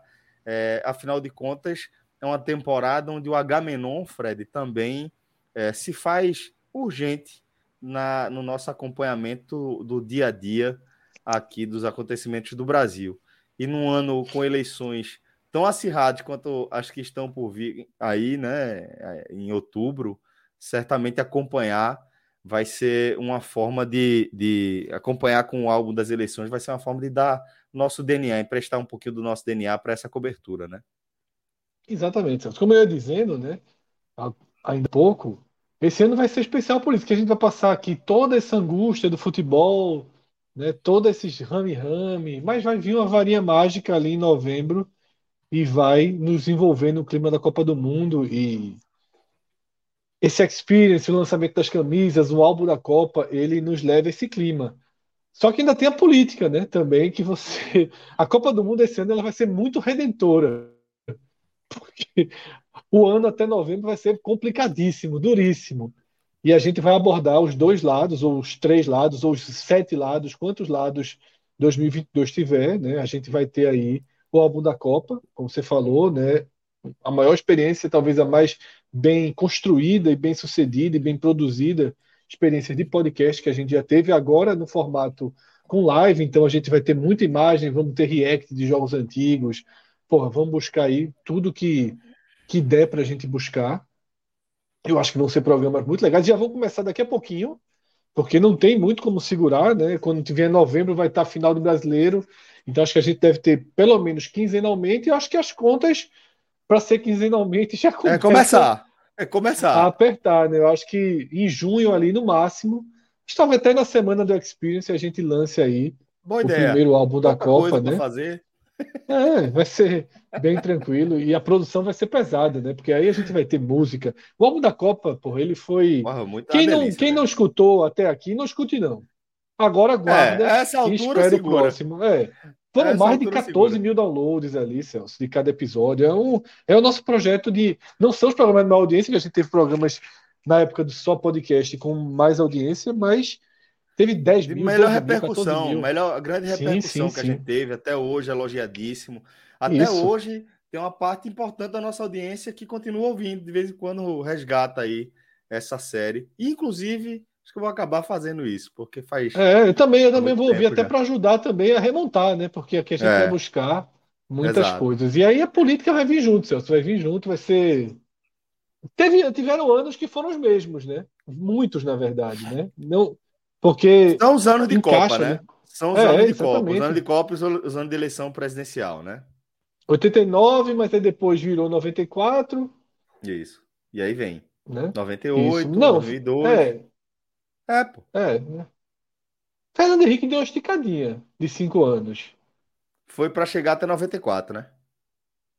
Não, Ou para ele... chegar, pra chegar até, até 2000, né? Porque é, é quando é, exatamente. Lula é eleito, né? Em 2000, aí. Não, Lula é 2002. Não, 2002. Lula é 2002, ah, pô. Lula é 2002. 94, é, 98. Fernando Henrique ah, dois mandatos. É. Isso, exatamente. É porque a gente vem com Fernando Collor, da. da aí ele é, cai. Aberta, aí Itamar Franco pega os últimos dois anos, se eu não me engano, o último Isso, ano. É. Fernando Henrique entra em 95, 96, 97, 98, 99, 2000, 2001. 2002, é isso mesmo. É, é isso mesmo. E aí, é, desde 94, pelo menos, a gente está acompanhando aí é, os anos casados, né? Os anos de Copa e os anos de eleição é. presidencial aqui no país. Não se confundir, Fred. E a gente vai estar tá por aqui é, dando o nosso olhar, emprestando nossa, nosso DNA também para nossas referências, né? Também nessa cobertura desse ano tão importante. É, mas é isso, Fred. É isso. A gente vai, vai trazer mais novidades, né? Por favor. Não, só dizer para Rodrigo jogar o link aí do Experience no, se ele não jogou ainda no chat, tá? Porque ainda abrimos não. vagas, né? Abrimos isso. vagas, né? É, claro que a grande maioria dos jogadores já está inscrita desde 2020, né? A gente vem, a pandemia aí paralisou esse campeonato, a gente marcou duas vezes e Agora a gente vai de todo jeito. Tem mais de 100 jogadores que já estavam pagos, que já estavam inscritos. E Olha aí, o clima, clima que vai obrigatoriamente ter que jogar na Alemanha, né? Mas é Rodrigo joga os comentários. Deixa eu finalizar. Fui eu, não foi o Rodrigo, não. Aqui, é- Rodrigo. Foi, até me perdi um pouquinho. Não é o que tá falando, não. Mas se inscreve aí no link, tá? Tem vaga ainda para jogar, o que importa é isso. Clima, obrigatoriamente vai ter que jogar na Alemanha. A gente não pode fazer uma camisa dessa o cara com nome de clima e não jogar com essa camisa. Então, quem, quem ficar com a Alemanha já leva clima. Tem, e tem futebol, futebol decepcionado. Tem que jogar né? e tem que usar é. 18. E ele tá, ele tá empurrando Iago pro, ele tá Iago. empurrando Iago pro álbum aqui e já fica aqui. Pronto, já fica direto. Inclusive, nossa equipe do NE45, vou aproveitar e fazer um elogio. Nossa equipe do NE45, porra, todos participam muito bem das lives, né? Muito. Porra, Iago, Vitor, Lucas, Clisman. Eu paguei todos... a turma hoje, Fred. Precisa elogiar, não. Ah, então já tá beleza, tá valeu. Já tá todo mundo. todo mundo recebeu, todo mundo feliz. Precisa elogiar a turma, não. Tá... Então, beleza. Não, Fred, mas você falou algo, algo muito verdadeiro. Porra, é, muito Iago, bem, muito Victor, bem, muito bem. Muito Primeiro, Vitor é uma voz que puta que pariu, né? Não, tem que Victor respeitar. Fala, o, cara, o Vitor fala, o cara já. A maior merda do mundo, daquele tom, o cara respeita. Verdade, verdade. Tá ali, ó, cagando, cagando ali, falando Santa Cruz, cagando pela boca, e o cara é, porra, mesmo, esse cara aí tá tanto pra cara, Vê, vê, vê, vê, vê a diferença, Fred.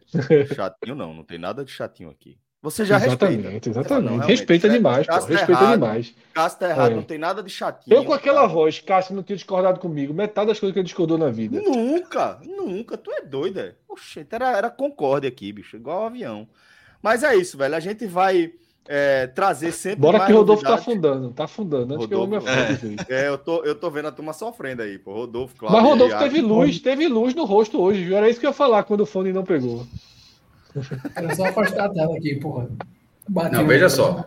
Rodolfo, Rodolfo aí comprou um, um refletor, viu? A, a diferença não, não, é só afastar a tela, não. O que tá faltando nos aflitos é, tá sobrando aí no. É porque tava tendo um, um, meio com um apagão aqui. Aí eu liguei uma luminária de bateria que eu tenho. Agora aí. Pronto, é assim. Você volta para ela, agora, agora, agora, Esse é Nosferato. Agora é o velho Conde, agora é o Conde. O Conde não, ainda tá boa, veja só, veja só, ainda tá, tá boa, boa, tá boa, tá boa. É. é porque o Nosferato depende da filhinha, da filhinha dele ter dado um trabalho para ele ao longo da noite. Aí vem, vem a olheirona é, lá. Dormiu cinco minutos antes de começar. Estratégica. Rodolfo, um cheiro para você, um cheiro para todo mundo aí. Espero Valeu, que estejam todos bem. Bom programa aí. Obrigado. Iago, obrigado, querido. Você Valeu, sempre brilhando aí. Obrigado de verdade. Clauber, sabe da nossa Valeu, parceria. Sempre uma satisfação. Tamo junto, companheiro. Vamos em frente. Um abraço, bom programa aí. Vamos lá. Um abraço, tchau, tchau. Agora a gente não precisa mais esconder a alegria, não, né? Foi todo mundo embora, a gente já pode.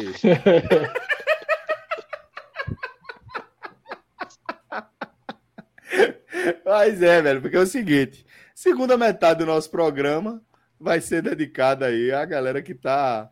É, que tem motivo, né, para comemorar depois do que rolou nessa sexta-feira de Pelo série menos até sexta que vem, né? É, mas aí são sete dias, meu amigo. Já não, é... Pelo Deixa menos comemorar até hoje. sexta que vem. É. mas é o seguinte, eu tô falando aí é, dessa sexta rodada da Série B, né? Que teve é, outras duas partidas realizadas nesta sexta-feira, ambas envolvendo equipes aqui do estado. A rodada que foi aberta com a goleada do Bahia na terça-feira ainda sobre o Londrina, 4 a 0. Na quinta a gente teve o 0 a 0 entre Brusque e Chape e hoje tivemos é, a derrota do Náutico diante do Vila Nova, que vocês ou parte de vocês acompanhou aí é, com as análises de Clauber Rodolfo e Iago. E agora chegou a hora de a gente girar a nossa pauta para falar da vitória do Leãozinho. Tá? O Leãozinho alcançou aí a sua terceira vitória nessa Série B, chegando aos 11 pontos e com a rodada ainda partida, tá? É, o, esporte consegue voltar para o G4. Então, é deste confronto, deste compromisso que a gente vai falar a partir de agora. Fred, é, vou abrir com você trazendo a sua leitura do jogo, tá? Fica à vontade para fazer as suas observações em relação à escalação, em relação à história mesmo do jogo, que apesar de ter sido com a Tom Benz, uma das equipes de nível técnico mais baixo, de aproveitamento e desempenho mais baixo aqui dessa edição 2022 da Série B, deu trabalho para o esporte, não foi um jogo tranquilo, o esporte precisou é, despertar aquela emoção no seu torcedor até abrir o placar e abrir caminho também para os três pontos, companheiro.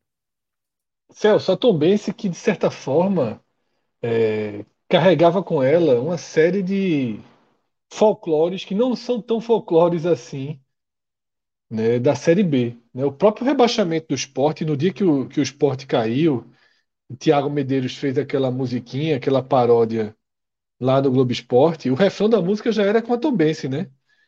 É, eu não me lembro todo o refrão, mas é, lá vem a Tombense estragar o fim de semana da gente.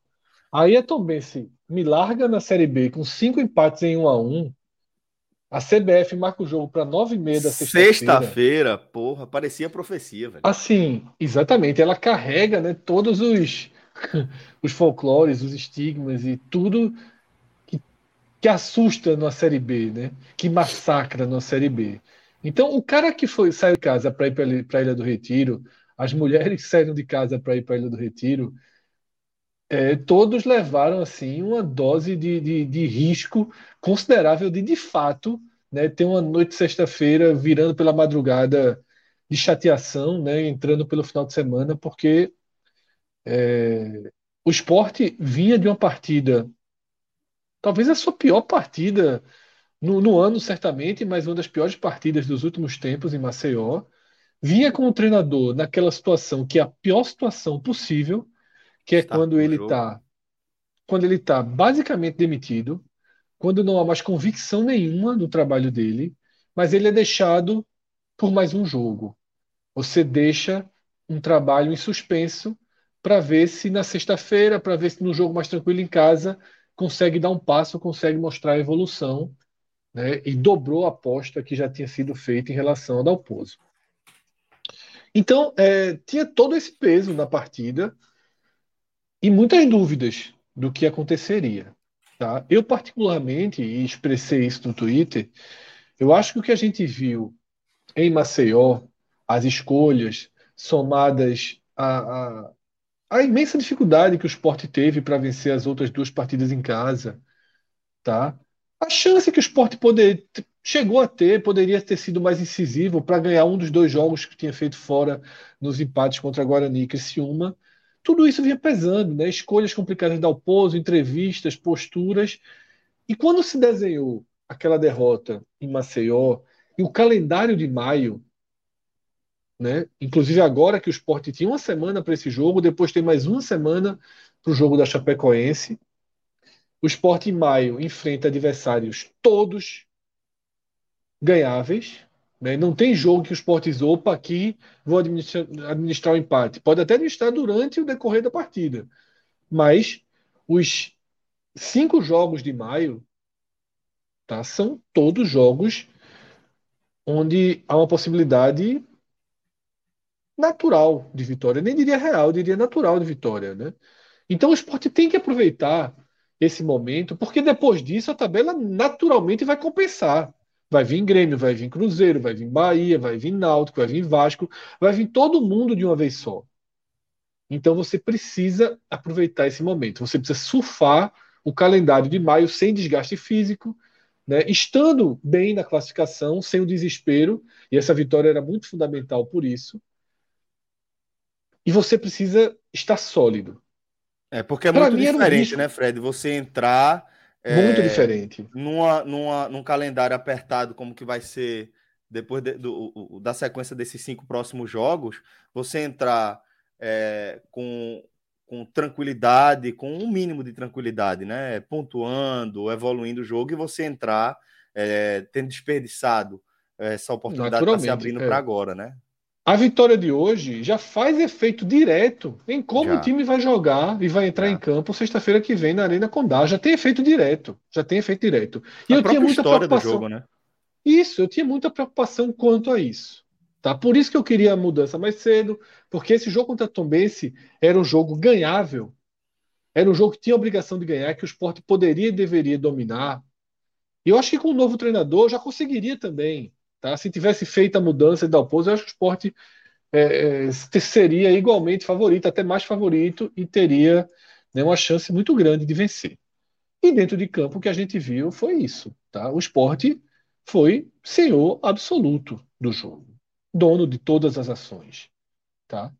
Claro que ser dono de todas as ações para esse esporte 2022 não significa que você vai ser avassalador. Não é um time avassalador. Não é um time que consegue, mesmo tendo a bola o tempo todo, não consegue ir para o vestiário. Foi para o vestiário com 0 a 0 mas não foi para o vestiário com três, quatro chances perdidas. Não foi. Né? Foi vestiário ali com chances que poderiam ter sido chances, jogadas que poderiam ter tido um desfecho melhor. Tá? E você não teve nada muito muito efetivo, muito uh, no primeiro tempo. Né? Teve um chute é, de Kaique de fora da área, né, que, que Felipe valoriza até um pouco a defesa, algumas bolas que rondaram, mas nada efetivamente com eminência absoluta de gol. Mas o domínio era total. E aí esse time do esporte tem uma característica positiva. Tá? Se ele não é avassalador quando domina, ele também não é desesperado quando o gol não sai. São três jogos em casa e o time fez os os, nos três jogos os gols no segundo tempo e o time foi bem cauteloso. O time foi bem responsável, tá?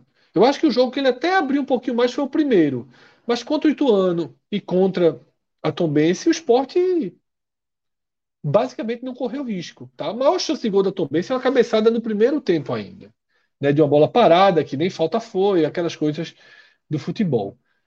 Mas no segundo tempo, o esporte foi mais decisivo e fez mudanças que melhoram o time. E essa talvez seja é, a essência da análise do jogo de hoje.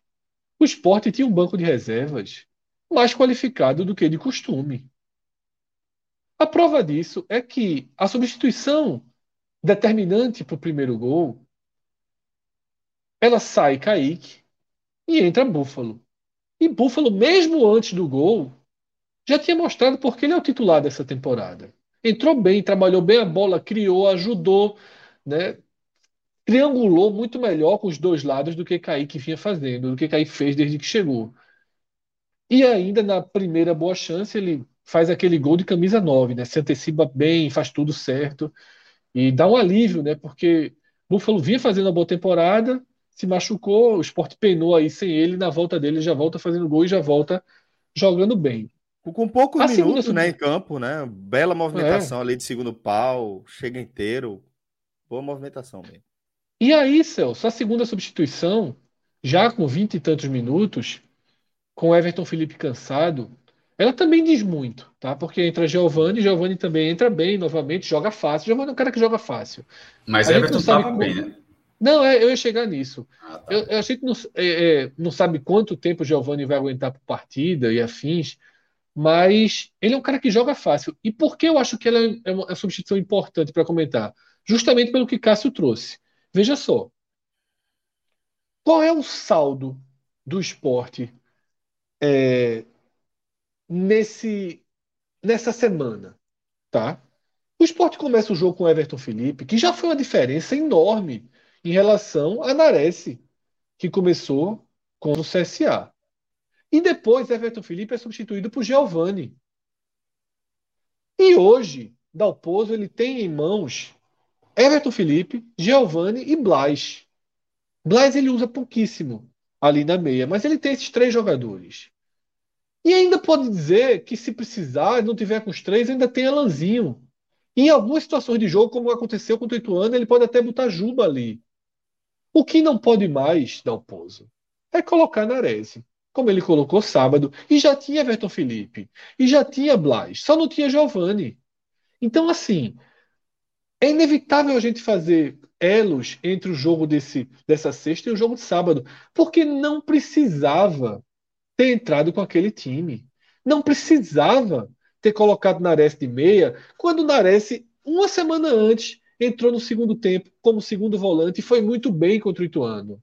Então, Dalpozo, ele tem que, de alguma forma, focar na qualidade que o grupo tem, onde não tem qualidade, onde tem, e onde tem, proteger essa qualidade. Não dá para ficar inventando, não dá para ficar forçando. No sábado, ele foi com Fabinho e Ronaldo. Ronaldo como segundo volante. Tá? Fabinho fazendo a estreia. É, para mim, é uma decisão bem estranha de Dalpozo, que ele nunca explicou bem. Tá? Porque ele tirou Bruno. Ele, ele tinha que mexer o William Oliveira, que não estava em condição de jogo, e ele desfez tudo que ele tinha trabalhado, porque ele tirou Bruno sem nenhuma explicação. Qual é por quê? Tem medo de colocar Fabinho e não colocar Ronaldo, porque Ronaldo é líder do grupo. Aí tem que colocar o combo para tentar manter o ambiente. Tem medo de Ronaldo. É isso mesmo, viu, Fred? É, tem Eu, medo veja, de Ronaldo. Essa é a justificativa mais, mais factível, mais concreta que eu, que eu é, tive acesso a partir dessa escolha isso. dele. E aí, Celso, foi um horror, né? em Maceió. Foi um horror. Um meio-campo todo novo. Horrível, Lucas horrível, Hernandes horrível, jogando pela primeira vez ali, já que Sander não jogava. E aquilo que a gente falou daquela saída de bola que não conseguia sair, ele manteve, deixou tudo e o time foi se impressando. Claro que até o 0 a 0 ia vir por Maílson. E acaba não vindo por Maílson. Mas, porra, era o 0 a 0 assim com o pior dos roteiros. Então, Celso, há uma evolução em relação a banco de reserva, há uma, uma, evolução em relação à qualidade do elenco. Né? O esporte só não tem essas opções nas pontas, mas aí ele vai sofrendo mesmo a temporada toda, pelo menos até a 19 rodada, depois ver se acha alguém, não é fácil achar, mas pode sobrar alguém ali da Série A para tentar ajustar essas pontas, né? Mas eu acho que o caminho está traçado, não é tão difícil. O time do esporte é um time competitivo, que, se ajustado da medida certa e se conduzido da forma correta, ele vai ser competitivo. Eu não, eu não vejo o esporte como um time que eu digo assim, ó, vai subir. Não acho que dá para carimbar. Eu só, acho, eu só carimbo o Grêmio, inclusive. Eu não carimbo nem o Bahia, nem o Cruzeiro. Só carimbo o Grêmio. Eu acho que o Grêmio está na Série A. Tem muita qualidade. Seria absurdo não estar. Tem que ter muito erro para não estar. É, Dalpozo subiria o Grêmio. Tá? Os erros que ele comete no Grêmio é, daria para equalizar. No esporte eu não sei. Então, assim, Dalpozo ganha uma sobrevida, mas não pode, contra Chapecoense, esquecer tudo o que aconteceu na ilha e cometer erros, sobretudo quando tiver problemas no elenco, tá? Porque com todo mundo à disposição é mais fácil. Mas quando tem problemas, é preciso fazer escolhas que sejam coerentes, escolhas que valorizem onde existe qualidade. Eu acho que quando ele fez isso nessa sexta-feira, foi suficiente para o esporte se impor diante de mais um adversário muito fraco. Tá? Um adversário muito fraco, mas o esporte não tem nada a ver com isso. É a divisão que ele joga, é o adversário que ele joga, e se ganha assim. Se ganha com amplo domínio, se ganha sem correr, sem correr riscos. Eu acho que o esporte fez a parte. Quando joga, a primeira, o esporte é fraco para outros. Assim, é, é do futebol, né? Assim, tá, também está sendo fraco para o esporte, e, enfim, é, é, a situação Exato. do momento mesmo. É, Exato. E é de fato, né? E é de fato isso que, Tom, que o Tom Benz está tá mostrando. Eu sempre confundo o Tom Benz e a Embora estivesse invicto, viu? Assim, é, Exato. É, é, fraco, mas não tinha sido batido por ninguém ainda. E nem vencido também, né? não, mas, mas é imagina né? no, no, cenário onde ele é uma peça dentro dos que estão brigando para o acesso, por exemplo, dentre esses times, é, ele jogou com o Vasco e Cruzeiro, por exemplo. Ele não, ele não, ele não foi batido nem por Vasco e Cruzeiro. Então, assim, ele, ele, enfrentou times que estão nessa briga pelo acesso e não perdeu. Ficou assim, muito assim, perto de fazer 2x0 no Vasco, Cássio. Ficou muito perto de fazer 2x0 no Vasco. Um gol anulado no, por. É, no fim, né? O, gol, o Cruzeiro empatou. E deu gol ao Cruzeiro, também. né? E também tinha tido gol anulado, né? Mas, assim, eu tô falando só os cenários que ele complicou outros concorrentes ao acesso. Mas me pareceu um time muito fraco. Então, maestro, fica à vontade, tá? A bola já tá com você aí para você trazer a sua leitura dessa vitória rubro-negra. Celso, Fred, é, essa foi a terceira vitória do esporte como mandante. As três construídas, elas, as três foram construídas no segundo tempo. Só que a diferença desse jogo para o outro, para os outros dois em casa, é que o primeiro tempo não foi tão ruim como foi contra o Sampaio e como foi contra o Ituano. O Ituano porque tinha mais qualidade, o Sampaio porque o esporte vinha ali numa semana ruim do vice da Copa do Nordeste, da eliminação do Pernambucano, e, de certa forma, esse jogo também vinha. Esse jogo, o esporte estava pressionado é, pelo resultado do CSA. Então, em termos, é, pelo menos se for para os números, esse primeiro tempo do esporte foi melhor do que os outros dois. Porém, é, a falta de. Assim, as vaias no intervalo, elas, elas estavam guardadas por um time. O time seria vaiado caso não estivesse vantagem. Porque, pelo volume de jogo, não foi por falta de ímpeto. Tipo, não foi aquele time Maceió, que era um time que não tinha como sair vencedor, porque é um time que simplesmente não não atacava. Esse time atacou. Mas a, a, falta de qualidade de organização ofensiva no primeiro tempo, assim, Felipe Garcia, Felipe, o goleiro da, do Tom Benz, o cara fez uma defesa, pô. Assim, embora o Sport tenha tido o volume de jogo, mas o, ele, o goleiro fez uma defesa, o Sport teve muita dificuldade de infiltração, é, chute da entrada da área, cruzamentos muito ruins. E assim, passando mais uma vez pelos pontos. Né? Nessa, dessa vez estava tendo Everton Felipe, é, até caiu um pouco pelas pontas também, é muita característica dele, mas ele estava mais por dentro e jogou mais ali, mais aberto. Mas assim, eu acho que pecou um pouco no primeiro tempo, na minha opinião, um problema que é muito grave, que era ali entre Jaderson e Bill. Como o Bill se machucou, dessa vez o substituto acaba Vanegas, embora tenha, tenha, tenha, venha sendo peça importante quando entra, já deu um gol, já deu assistência, é um cara que já rendeu alguns pontos, mas ele não é o segundo nem o primeiro, ele não é o primeiro nem o segundo da fila, ele é o terceiro da, da fila dos pontos. É a, mas ele, ele virou segundo hoje porque Bill não estava, né? e, e, e Bill fica naquela, revezando com o Jaderson. Um joga mais ou menos, é, um joga mal, é substituído no segundo tempo. O cara que joga no segundo, entra no segundo tempo faz um pouco, joga um pouco melhor, vira o titular na próxima, mas na próxima ele é mal, é substituído e fica nesse ciclo sem fim. E aconteceu mais uma vez. Assim, a atuação de Jaderson foi muito ruim, assim, muito, muito, muito ruim determinante para que o esporte não tivesse uma chance clara, porque nenhuma bola. O cenário do o melhor tá no banco, né? Mas sempre, né? É, e nesse caso ele foi determinante para que nenhuma jogada tivesse filtração, para que nenhuma jogada rendesse de fato. É, a, a, as vaias do esporte foram merecidas, e, e, tendo isso, ainda tendo um centroavante que até agora jogou pouquíssimo, naturalmente, mas as características dele até aqui não me agradaram. É, e assim, a movimentação de Buffalo, quando o Buffalo foi ganhando moral, tava, Buffalo estava naquela, né? desde aquele clássico no no Pernambucano, parecia que ele estava começando a pensar e, e ficar um jogador encostado que não tinha rendido, mas aí fez, fez aquele primeiro gol com o Náutico, deslanchou aí. Ele vinha até no jejum de gols, mas sendo peça importante, como por exemplo, ele participa do gol lá em Criciúma, tinha, ele, ele, mesmo não fazendo gol na final da Copa do Nordeste, ele foi um jogador muito importante naquela final da Copa do Nordeste, ou seja, era um jejum de gols, mas não era um jejum de participação. No caso de Kaique, é, ele assim, é, um, é um jogador assim que as jogadas não fluem com ele. E, e, essa troca foi importante no intervalo. Assim, o Buffalo até poderia ter começado a partida, né? mas é questão de física, não sei se ele não pode jogar 90 minutos ou não. Mas essa, essa substituição foi muito importante. Tenho um cara de, não só de presença diária, que teve a felicidade ali de. de foi, não, é, não, é, felicidade, não, o senso de colocação, né? Porque é, é mérito. De, do desvio de Thierry, tá esperando aquele desvio. ele, a, cabeçada ele, de Thierry ele se livra do marcador naquela, é, na primeira movimentação. Exatamente. A cabeçada de Thierry não é pro gol, é uma cabeçada de desvio para que alguém apareça e, e Buffalo meio que tem um mérito ali para. Tem não, tem total mérito ali para aparecer e abrir o placar. Mas a atuação dele, mais do que o gol de, de, enfim, de já voltar e marcar, a dinâmica dele nas jogadas assim foi muito, muito diferente. É assim, muito melhor. Ele, ele a, a, substituição melhorou muito o esporte. Assim, o esporte conseguiu entrar na área. Assim, teve travado, o Tom estava muito retraído, mas as jogadas apareceram.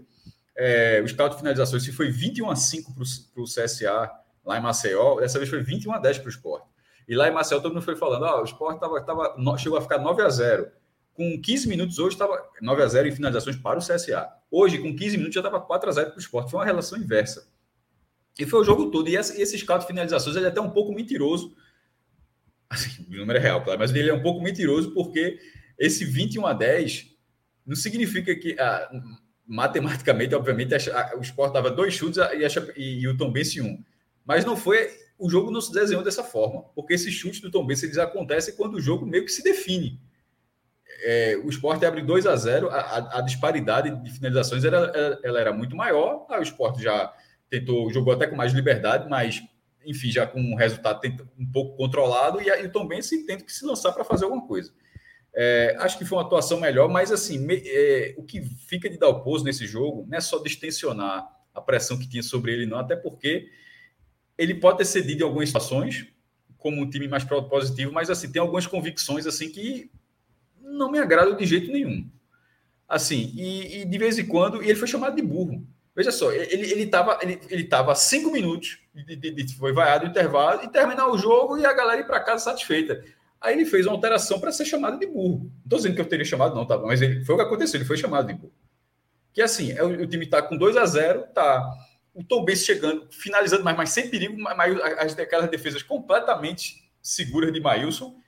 É, o esporte atacando, atacando, o esporte buscou 3 a 0 tá? O esporte buscando assim o 3 a 0 Aí, mesmo que você considere que Lucas Hernandes estava esgotado, que Sander está machucado, que Chico é o cara que entra na esquerda, mas acaba sendo, mas acaba indo para o campo da coincidência de acontecer toda vez essa substituição. É, mas Mesmo... aí quem é burro nesse caso é a torcida, é mais não do que. Acho, não acho, não acho, mas aí, meu irmão, veja só. Ele, ele, tinha, ele tinha como buscar uma solução. Esse time do esporte joga super bem com três zagueiros, está pronto para jogar com três zagueiros. mas ali, pouco, mas não era mais. jogar com três zagueiros. O jogo, o jogo tava assim, tava completamente na mão do esporte. Assim, ele passa. E continuou, pô. Futebol, futebol, futebol é, é você ganhar o público. Sobre, que agora a gente não está calma, deixa eu falar. A gente não está jogando mais de portões fechados. Veja só, essa substituição, como o Jair Ventura, a gente até falou, Jair Ventura, com 10 mil pessoas na ilha, 15 mil pessoas na ilha, teria sido um inferno a vida de Jair Ventura e o esporte ficou naquele brasileiro, certo? Mas aquela, aquela, aquela forma que o esporte jogou e foi a única forma que tinha para o esporte não cair e funcionou, mas dificilmente ela teria acontecido com o público. É, então agora voltou a ser outra realidade. Não é mais jogos de portões fechados. Esse jogo agora de portões fechados, porra, era chique, ponto final. Não tem o que fazer, não teria vai, não teria nada, zero. Mas esse jogo, sabendo que tem um público, sabendo que tem esse tipo de relação, e o jogo, tipo, não era um a zero, o jogo tá pressionando e você precisa de Chico, meu irmão. Dane-se o que a torcida vai achar. Vai ter que entrar Chico ali para fechar, tal, tal, tal. Mas esse jogo, como ele tava, a vantagem era maior. O esporte tinha um domínio maior da partida, não era o jogo do Ituano. É, que, que, nem também que, que, que não tinha domínio nenhum, na verdade. Né? O Sport fez a substituição, chamou o Ituano, ali foi, foi pior ainda, na verdade. Nesse caso, nem chamando o, o Tom Benz aconteceu alguma coisa. É, chamou na reta final, assim, dois, três minutos. E nesse jogo. Eu agora, viria de todo jeito, pô. Beleza, é óbvio, mas não estava vindo. Não, né, viria de todo jeito. Estava vindo, estava vindo. Estava, estava vindo, estava vindo. Tanto que ele fez a substituição. Não estava. Lógico que estava, tanto que ele fez. E é como eu falei, para mim ele fez com. a gente acha ele fez com minutos de atraso. Vai dizer, só, a gente diz que o cara erra pra caramba. Aí, para justificar que estava certa uma situação, aí você diz que a substituição justifica o acerto, não faz sentido. Se a gente diz não, veja só, eu falei que a torcida que errou contra o Ituano. Não. Eu saí do estádio e tuitei isso. E a torcida hoje também vaiou pelo conjunto da obra. E nessa, Porque então, mas é nenhum, falando, só, se, se a Lisca hoje não é vaiado. Mesmo, mas a minha frase é. Se a Lisca hoje não é vaiado. Se é o jogo. É, então, e o que é que eu estou tentando dizer? Porque eu não estou conseguindo terminar. O que eu estou tentando dizer é o seguinte: que ele poderia ter sido mais inteligente nisso. Ele não poderia, fez a menor, ele não fez a menor questão. Deixa eu terminar a frase. Só ter... a frase eu passo a bola. Ele não fez a menor questão de, de querer ganhar o público. Eu, eu, eu acho que cabia a vantagem. O jogo já estava muito no final, a vantagem era boa. Ele, ele tinha como querer ganhar o público. Ele, ele simplesmente ali, ele, ele, ou então ele nem pensou nessa possibilidade. Pode não ter pensado também, assim. Ele pode não ter pensado. Eu acho que ele pensou.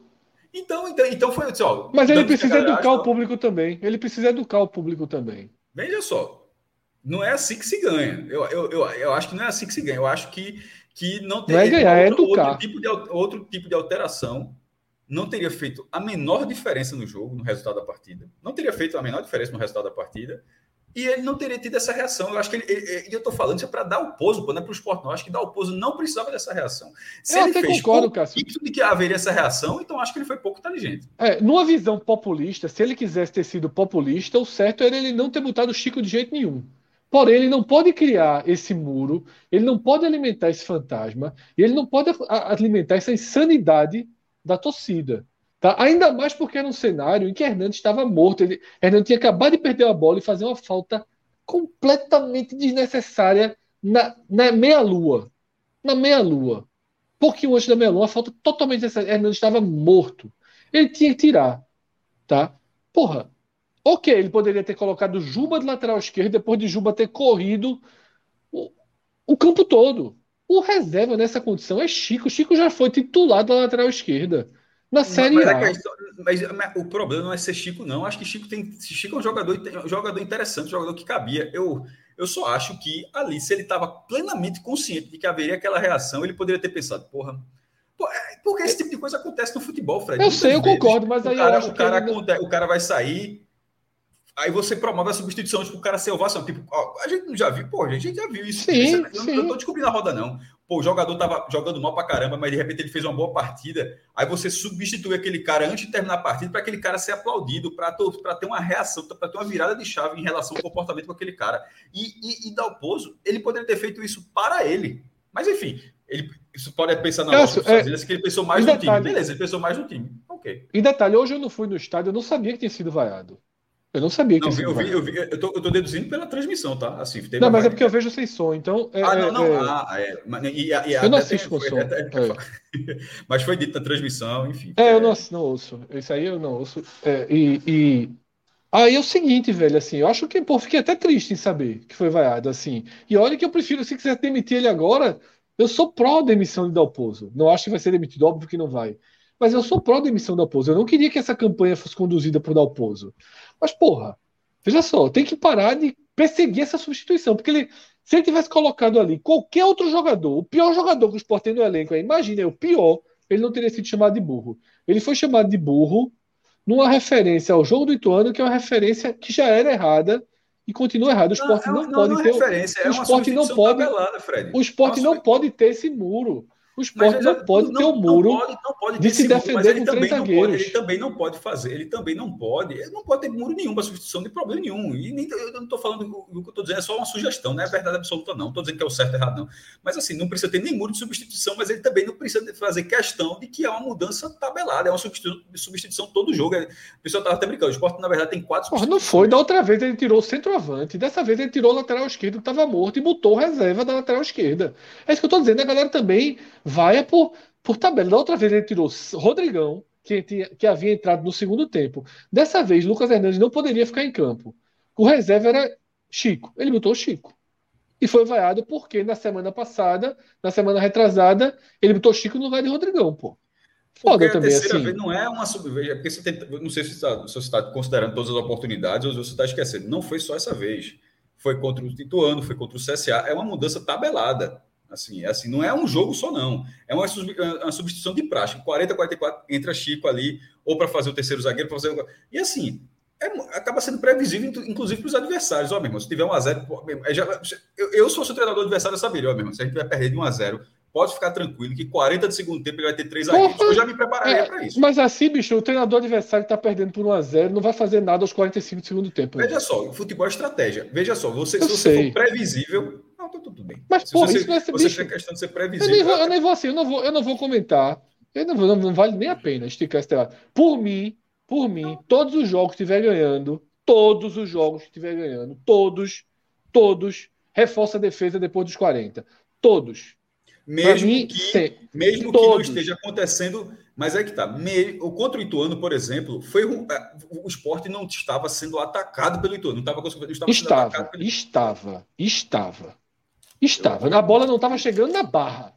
Mas então, estava sendo, sendo atacado, atacado. pô. Tanto só, que então, eu tava. Assim, a gente falou a mesma coisa, então não estava sendo atacado. E chegou uma bola na barra, chegou uma. Essa, essa uma bola chegou, um erro de Everton. O resto foi igual. Um erro isolado de Everton. Eu tava no estádio, puto, porque Dalpozo não tirava Rodrigão para botar um zagueiro. Puto, indignado. Indignado. Porque Rodrigão não estava conseguindo ficar em pé.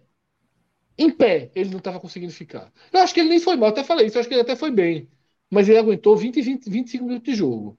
Hoje, ele eu acho que ele não faria, tanto que ele não fez, ele não tirou o Búfalo. Agora, precisava tirar o lateral esquerdo, que na jogada anterior, morto, fez uma falta completamente tola na meia-lua.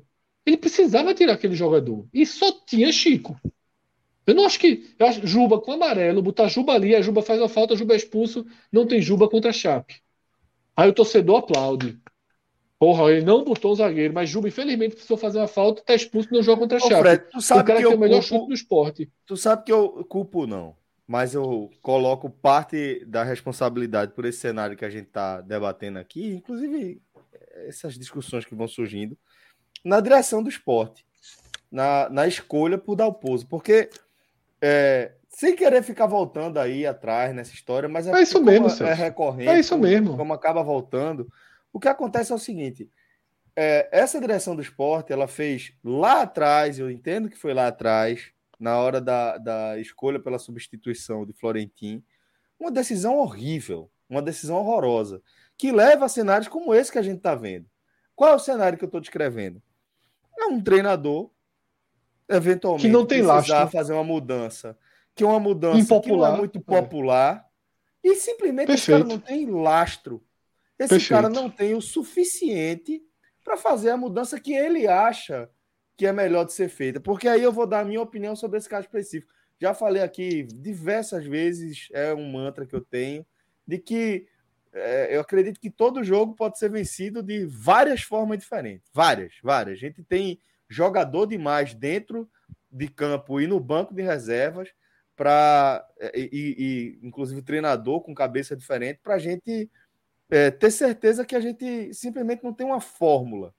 Sempre vai ter alguém que vai fazer uma ideia que pode ser inovadora, que pode ganhar um jogo. Alguém que bota um goleiro na função de um atacante e encontra o escanteio aos 47 segundo tempo e faz o gol e vira gênio. E, e o que eu quero dizer é que qualquer modificação dessa, qualquer escolha feita por quem está dando treino ali, quem está conversando com os caras, quem está analisando os números tal, eu acho que toda escolha precisa ser respeitada. E eu acho que o que é, a gente está debatendo aqui é justamente essa falta de lastro, sabe? É um cara que, que não tem o mínimo necessário para fazer qualquer coisa que seja impopular. E é muito ruim você ficar com um treinador refém assim. Então, digo que Dalpozo foi corajoso, tá? Inclusive, ao fazer essa escolha, mas tem um custo. E esse custo, né, na forma de cobrança, na forma de vaia, na forma de insatisfação, para mim, ele está na conta da direção. É esse custo que, para mim, é um treinador sem lastro. Conta... Eu falei isso, Celso, contra o ano. Se é, se é Eduardo Batista, não levava essa vaia. Se é Lisca, não levava essa vaia. Tá? Hum. Eu acho que Dalpozo tem que ser muito vaiado até por outras questões. Por outras questões. A escalação, como eu falei, de Maceió é um assinte. É. Mas, As porra, ele não pode abrir mão de uma arma para se proteger melhor, tá? É, eu queria até fazer dois comentários. Um no Superchat, que acho que acabou de entrar. É, Luiz Gonçalves. É, tinha outra. Tinha, eu, leia aí o Superchat dele e depois eu queria comentar dois, dois, outros, dois outros comentários da, do, da live. Um é do próprio, do próprio Luiz Gonçalves. Leia aí esse aí. Luiz Gonçalves mandou a seguinte mensagem pelo Superchat. Concordo com o Fred, às vezes a torcida parece que joga contra. Aqui é um antigo repórter. Ah, aqui é um repórter antigo Panda, repórter lembra aquele coisa? Lembra que Fred falou. É fake? É não. É não. é um panda falando lá do, do parque na China, né? É, Fazendo a tradução com o Google Translator, pô. Não, fake não. do caralho. É panda é panda, dando a, o Não, porque é diferente o personagem e o fake, né? Mas eu só consegui explicar isso agora, com essa frase. Mas, Luiz, é, Luiz Gonçalves, eu queria ler duas, duas comentários. De atraso. É, Luiz Gonçalves, ele fala seguinte: concorda com o Fred, o seu esporte às vezes parece que joga contra. Não, nessa não. É o. Eu vou trazer Poxa, de volta. Eu... Não, esse é, esse é justamente o superchat, né? Ah, é Luciano Montenegro. Teve o do Inácio aí, né? Foi. O Inácio joga de novo daqui, daqui a pouco. Pronto. É, porque eu confundi. Na verdade, é Luciano Montenegro. Que ele fala Vou o seguinte: procurar. a vaia não foi pela substituição. O xingamento to... também não. A vaia foi porque era Dalpozo. Outro treinador fazendo a mesma mexida não teria sido vaiado, é o que Celso pontuou, e eu concordo plenamente. E aqui, é, Pedro Fernandes, que ele fala o seguinte: por que tu é retranqueiro, Fred? Né, falando daquela saída de Rodrigo. Não é mentira.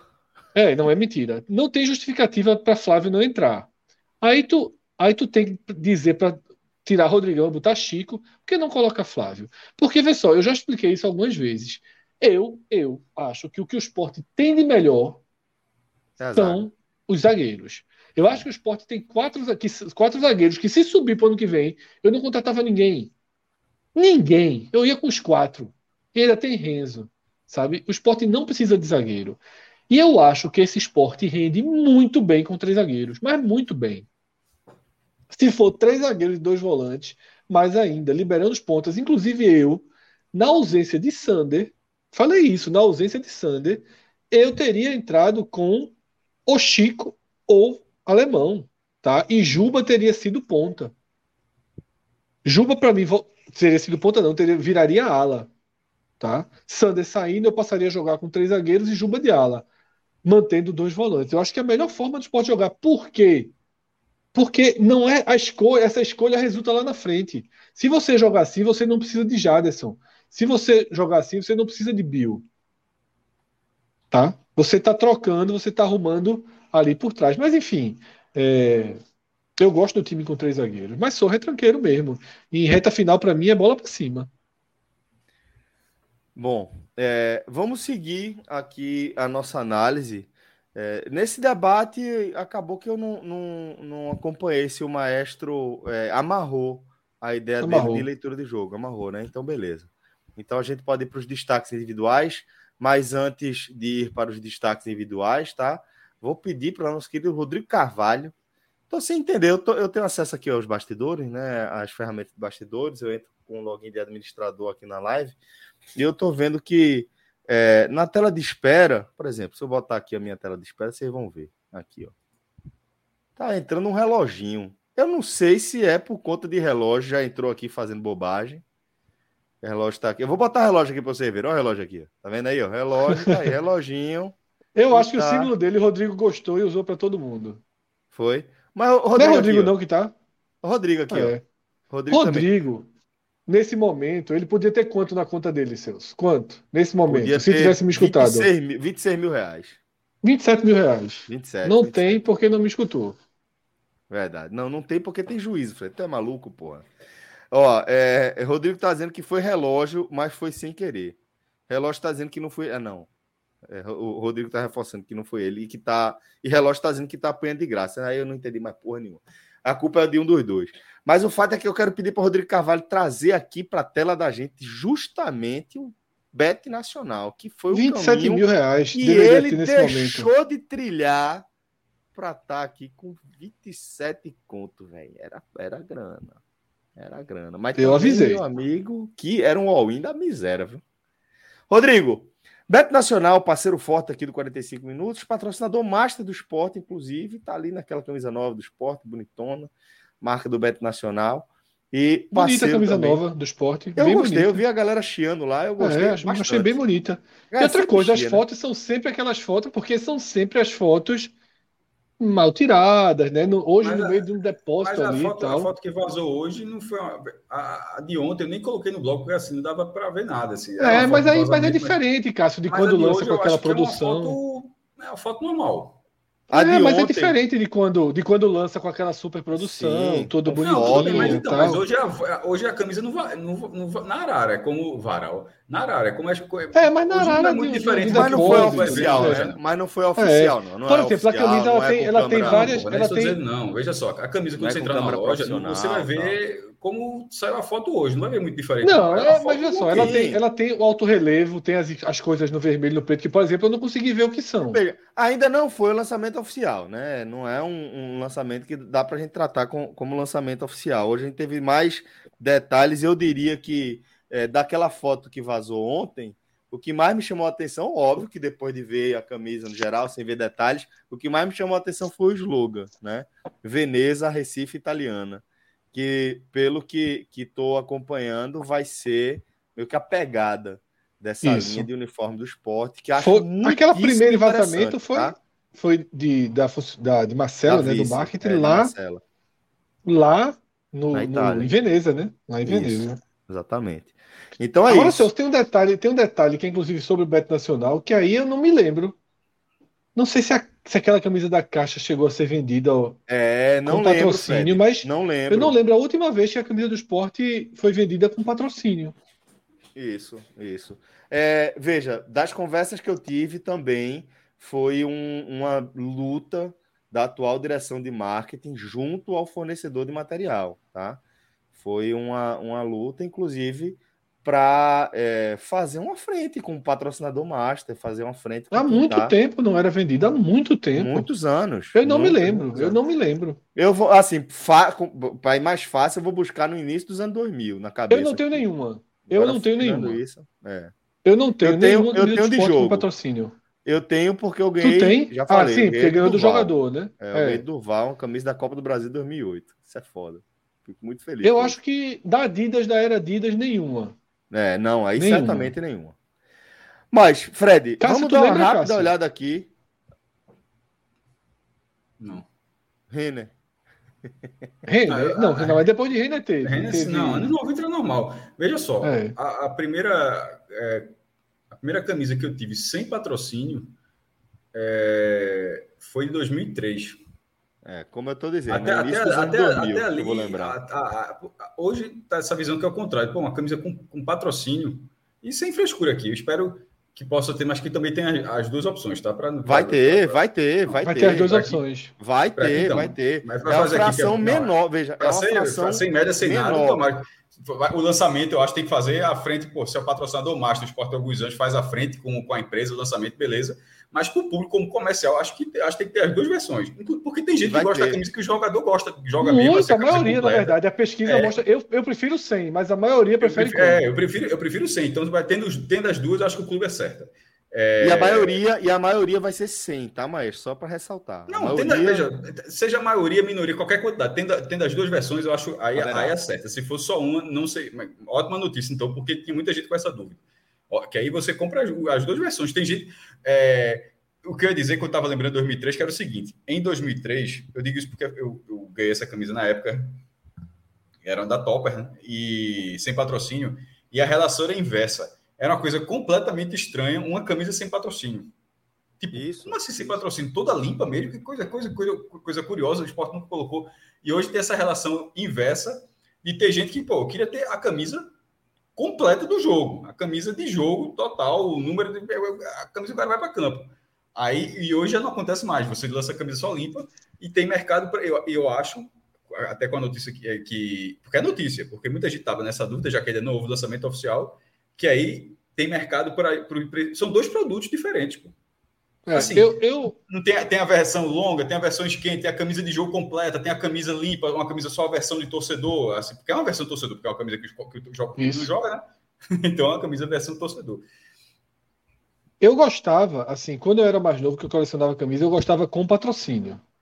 Eu gostava da camisa como ela era. Forma, né? É porque é. Era, Não, assim mas eu gostava com patrocínio. Eu gostava, eu achava massa aquela Botafogo, até me chamava assim, Botafogo Seven Up. Mas é como né? eu tô você falando, tinha é, é, você, relaciona, você relaciona com com a camisa ah, do é? jogo. Isso, é. Você tinha aquilo, né? São Paulo é... da TAM, né? Depois Rabi. Isso, porra, muito é. clássica. Eu tenho a camisa do São Paulo da TAM. Tá. O TAM é em alto relevo. É muito é. curioso é. isso. Por que, é que eu tinha? É... Como que era misto? Claro que não, pô.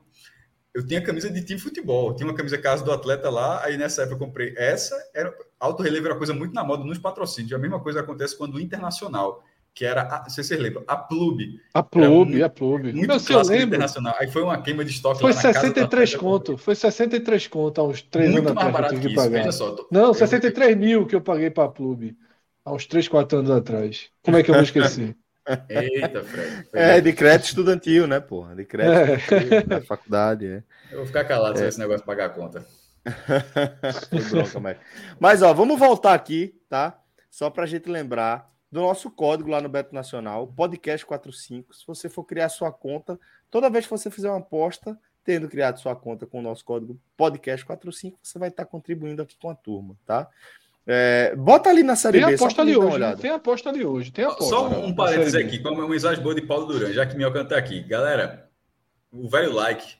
Tá, é, tá 80 like. likes e 360 pessoas. Já que o cara disse aqui, já que só, só quando o Minhoca tá na live é uma verdade. É uma verdade. Então, se você está aí não, e não fizer, for um grande esforço para você, aperta o botãozinho que está assim, ó, com o dedo virado para cima aqui, ó, legal, e resolve a vida aí. Opa, aqui voltei. Temos aposta em aberto, né, Fred? Você falou? Em aberto eu não sei. Ah, acho não, que então eu entendi aberto, errado. Tem, não. Eu entendi, eu entendi errado o que você falou. Temos Mas eu acho que tem uma apostinha para fazer aí. Eu gosto de dois ah, jogos aí da fazer. Série B. Então Aberto não tem, não. Aberto só é fumo.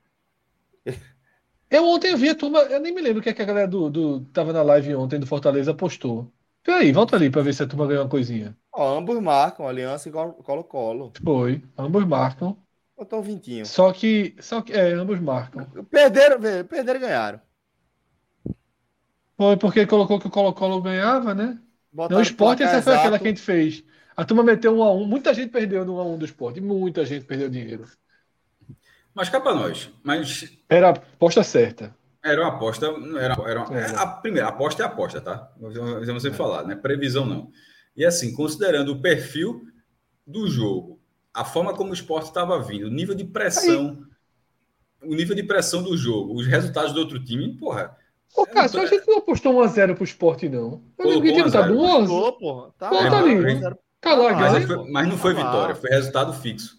É, foi o Ah, foi 2x0 o jogo, eu esqueci que fez esse É, Juba, Juba, Juba, Juba, quebrou a gente aí. Ah, foi foda, esqueci, esqueci. É tão comum ganhar de 1x0 que eu esqueci. Detalhe, é, Juba, Juba quebrou a aposta, mas é, o gol foi importantíssimo, tá? Porque, é, embora Juba tenha quebrado a aposta, que é algo muito menor, né, dentro dessa realidade do, do, da nossa aposta especificamente, mas esse gol garantiu o esporte no G4, independentemente do resultado de Cruzeiro e Grêmio. Porque o esporte pode ser ultrapassado pelo Ituano e se fosse, se fosse 1 a 0 com o empate ele pode ser ultrapassado tanto por Cruzeiro por Grêmio, ou seja, ele cairia para quinto lugar. O esporte é segundo hoje. Com o 2 a 0 o Ituano pode passar, e se o Ituano for passar. Primeiro, se tiver um vencedor entre Cruzeiro e Grêmio, o esporte já ficaria no G4. A questão é se fosse empate. Só que agora, se for empate, o esporte ficará na frente do Cruzeiro pelo saldo. Maestro, nosso e código. A gente, a, gente ganhou, a gente ganhou com nosso o código podcast 45. Use o podcast oh. 45. Por favor. Ajude. Errei? Não, não. Não, não pelo amor de Deus.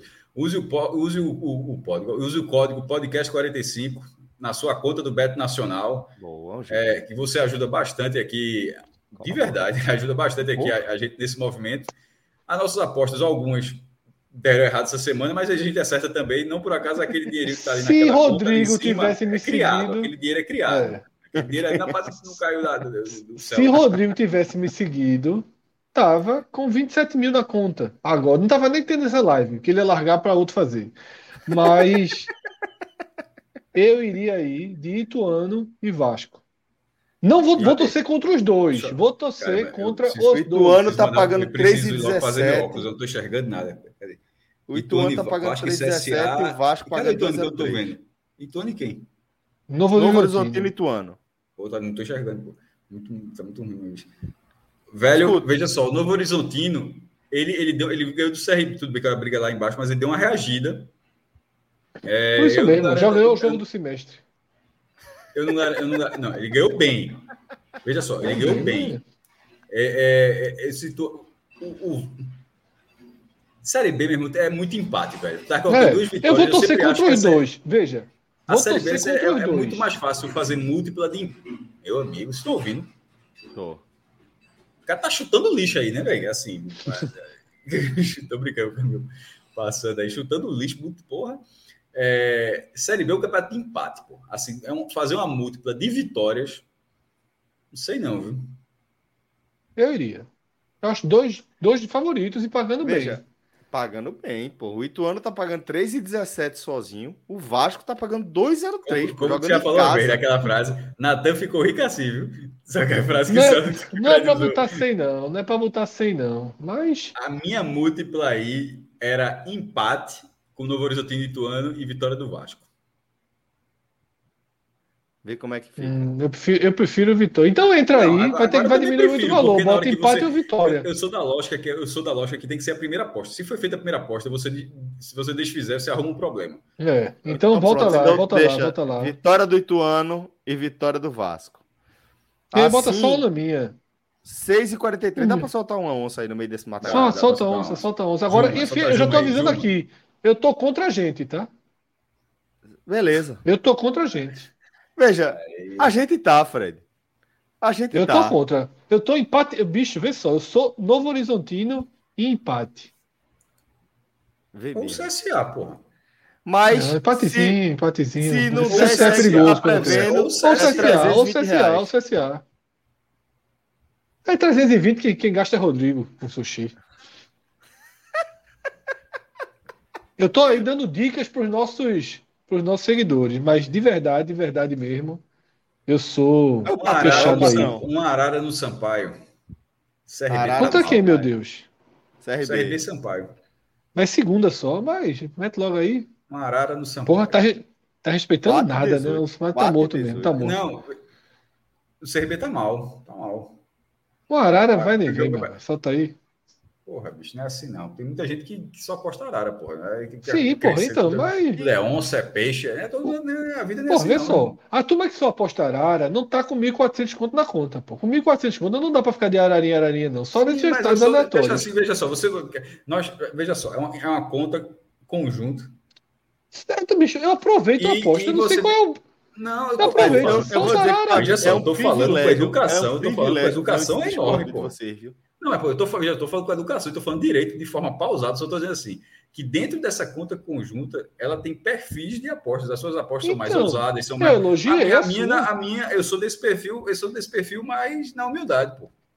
Liberta Arara e, e as Arara leva tudo. Arara, uma Arara, uma Arara no pivoinho. Uma Arara, uma Arara. Arara azul. Série Azinha, Série A, tem uma Série Azinha também. Solta a Cacatu aí. Tem, série A, Série A tem. Tem também? E série A, eu acho que, que o Ceará vai pagar a conta, porque o Atlético Paranaense já perdeu muito.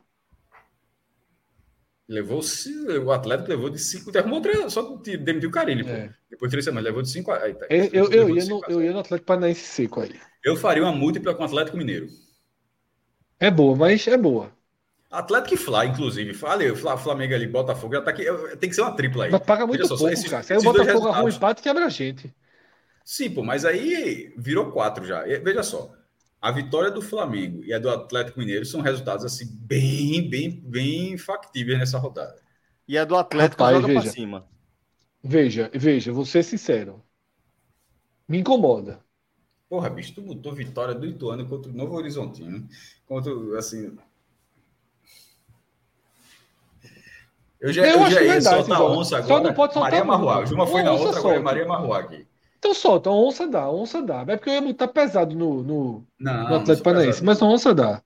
Nesse, é, nessa Solta outra onça. Não, na verdade, outra onça, só, outra é, onça. Veja só. A gente, o, o, Ceará caladinho vai apanhar de graça nessa múltipla aí. Então bota o Palmeiras junto aqui. O Palmeiras vai dar no Fluminense tá aí. Bota mais dinheiro então. Vamos fazer essa onça RD?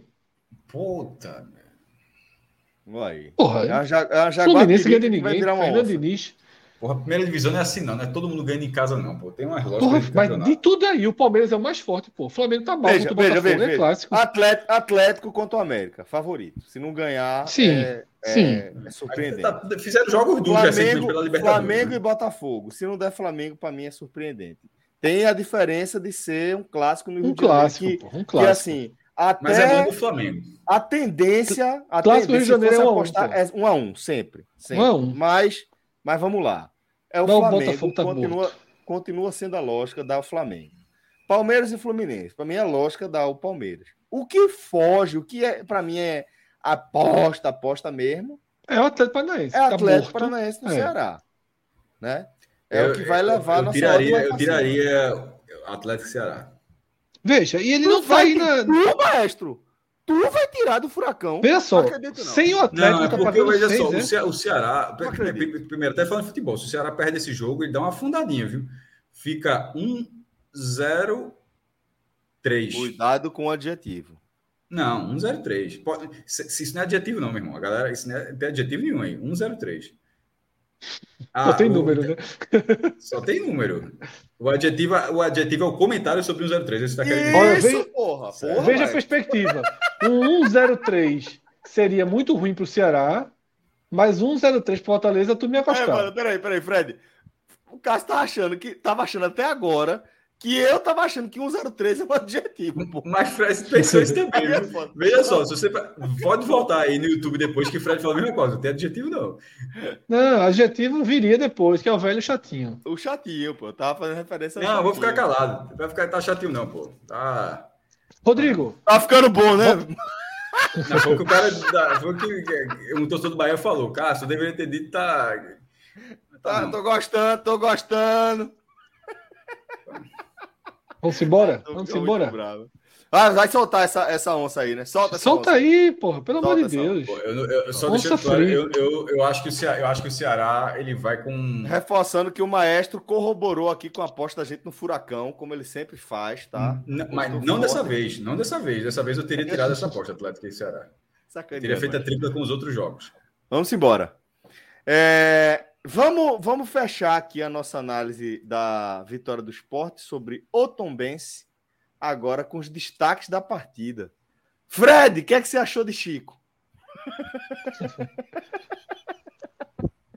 Celso estava tão tranquilo que quando o Chico entrou, já comecei a ligar computador, a pegar headphone. Ah, Isso bom. aí não tem mais jogo, não. A turma tá perreada. Veja. Quem não te conhece, que te compre. Não, hoje realmente eu tranquilizei. Voltei ali, teve uma faltinha, umas Bicho, coisinhas. Você um jogo desse, sem som nenhum, é? Nenhum, nenhum. É, é triste, eu, eu fico puto. Ei, eu fico puto, ei, Cássio. Eu também, viu? Ei, sabe o que é que eu fico? Eu, eu quero dizer o seguinte. No mundo, é no mundo quero, de verdade. Quero dizer o seguinte. É, no mundo total, Fred, total. Só, Fred, só ouço o intervalo. Pioneiro, viu? Pô, ele foi Celso que me educou. Eu vou dizer um negócio, Cássio. É eu som, ligo ali. Não, veja só. E o pior é que é solitário pra caralho. É duas horas na frente da televisão em silêncio. É, é muito solitário. Eu já falei isso. É triste, é pô. merda da porra. É horrível, não, pô. No intervalo eu ligo e tal. E Fred não fica com o celular, né? Fred fica meio distante do celular no jogo. É. O celular desliguei para carregar aqui para live. Ficou até desligado ah, eu, eu, assisti, eu, eu gastei, eu, eu, gastei a TIM, viu? Caiu o no, no, meu prédio, é claro. O meio G. Cássio, é, eu ligo, aí, eu derrubaram ligo. um fio, derrubaram um fio aqui na hora que começou o jogo do Náutico que teve o Náutico antes. Aí eu fui assistir, travando bastante, no, porque o da, caiu o fio da Claro. Aí derrubou o Wi-Fi, que é daqui de casa, eu fui para o 4G da TIM. Só que não estava 4G, estava 3G, 2.8G, estava bem, bem mandrake. O jogo não travando, travando. Aí quando começou do esporte, piorou, meu irmão. Assim, foi, foi foda. Aí teve uma hora que, que normalizou no segundo tempo, mas foi bem chato para assistir, mas com som. Só um detalhe, agora, nesse momento, eu, eu não caí no começo dessas lives, eu caí quando justamente o Wi-Fi voltou, aí trocou, aí na hora que trocou, derrubou, mas nesse momento a, o Wi-Fi voltou, já tô, já tô com...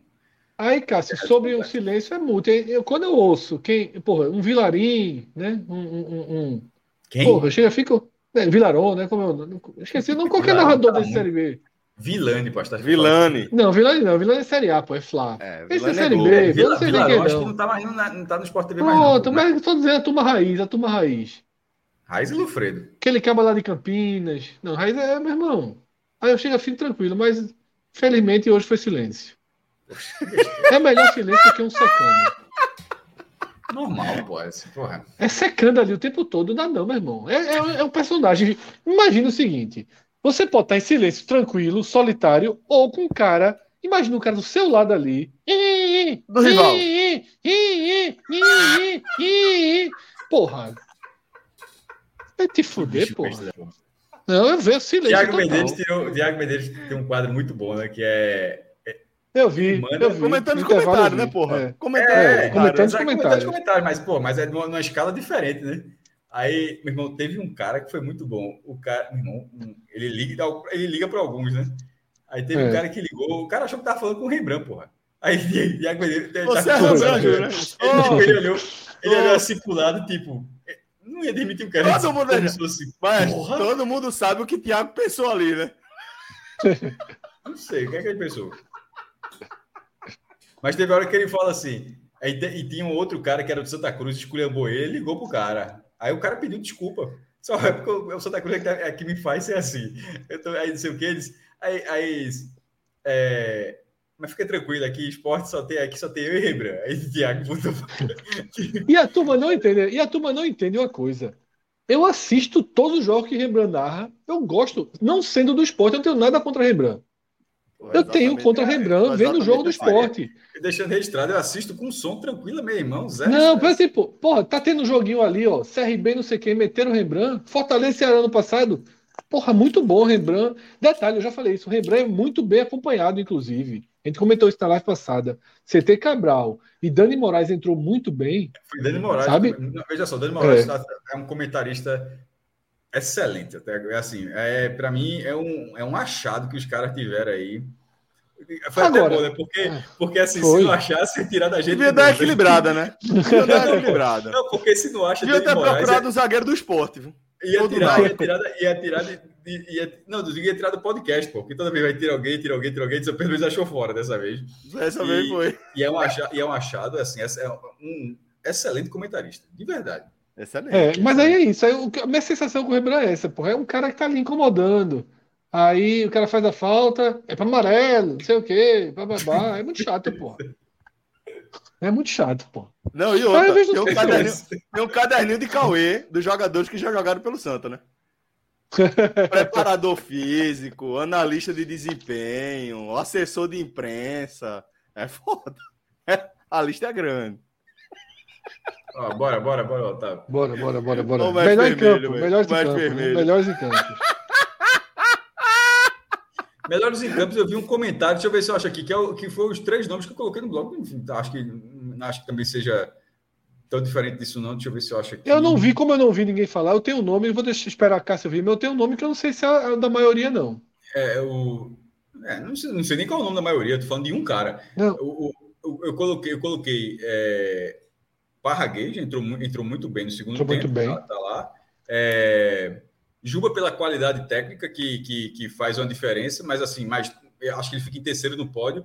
É, em segunda, é Everton Felipe, meu irmão. Embora ele tenha saído relativamente cedo no segundo tempo, aí pode até dar um transparecer que ele não teve tanta importância no jogo. Mas assim, o primeiro tempo, o volume de jogo no esporte no primeiro tempo, com o Nares dificilmente teria acontecido. Então, assim, para ter acontecido, tinha uma, tinha uma diferença em campo, não era simplesmente estar tá jogando em casa. Tipo, o esporte joga em casa, se impõe, fora é retraído. Em casa, se impõe, fora. Não, não é, a conta não é exatamente dessa forma, embora tenha sido assim nos outros jogos, né? Contra Sampaio, Ituano e fora nos outros jogos. Mas nesse jogo específico, em comparação com o CSA, a diferença foi no meu campo. Everton Felipe fez uma partida muito boa, de muita muito mobilidade, boa. buscando muito, buscando bastante o jogo.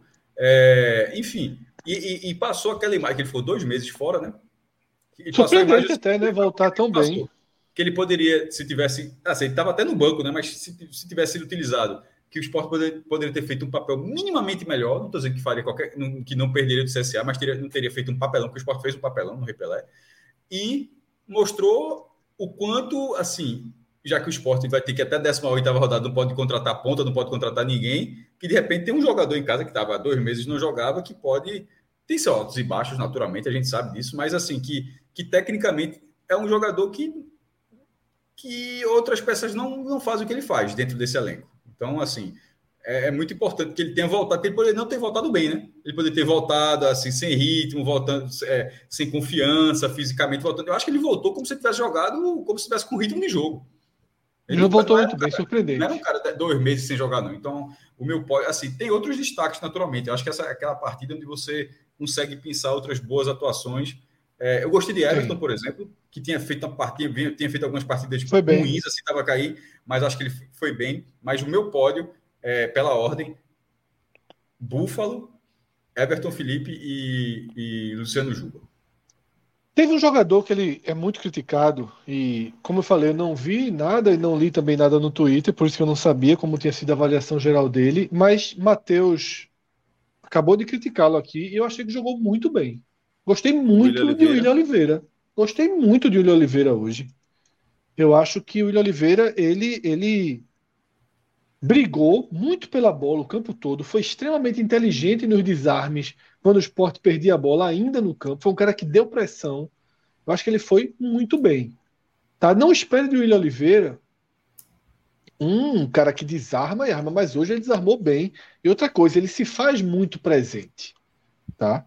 Eu acho que assim, é um mérito. Não é tudo. Inclusive, eu acho que muitas vezes é, se escala o Lilo Oliveira por, essa, por esse seu volume. E aí ele erra, ele erra na marcação. Eu acho que ele nem titular ele vai ser ao longo da temporada. O Fabinho, por exemplo, tem um, um, um histórico melhor para ganhar essa posição. Mas eu gostei bastante de William Oliveira hoje.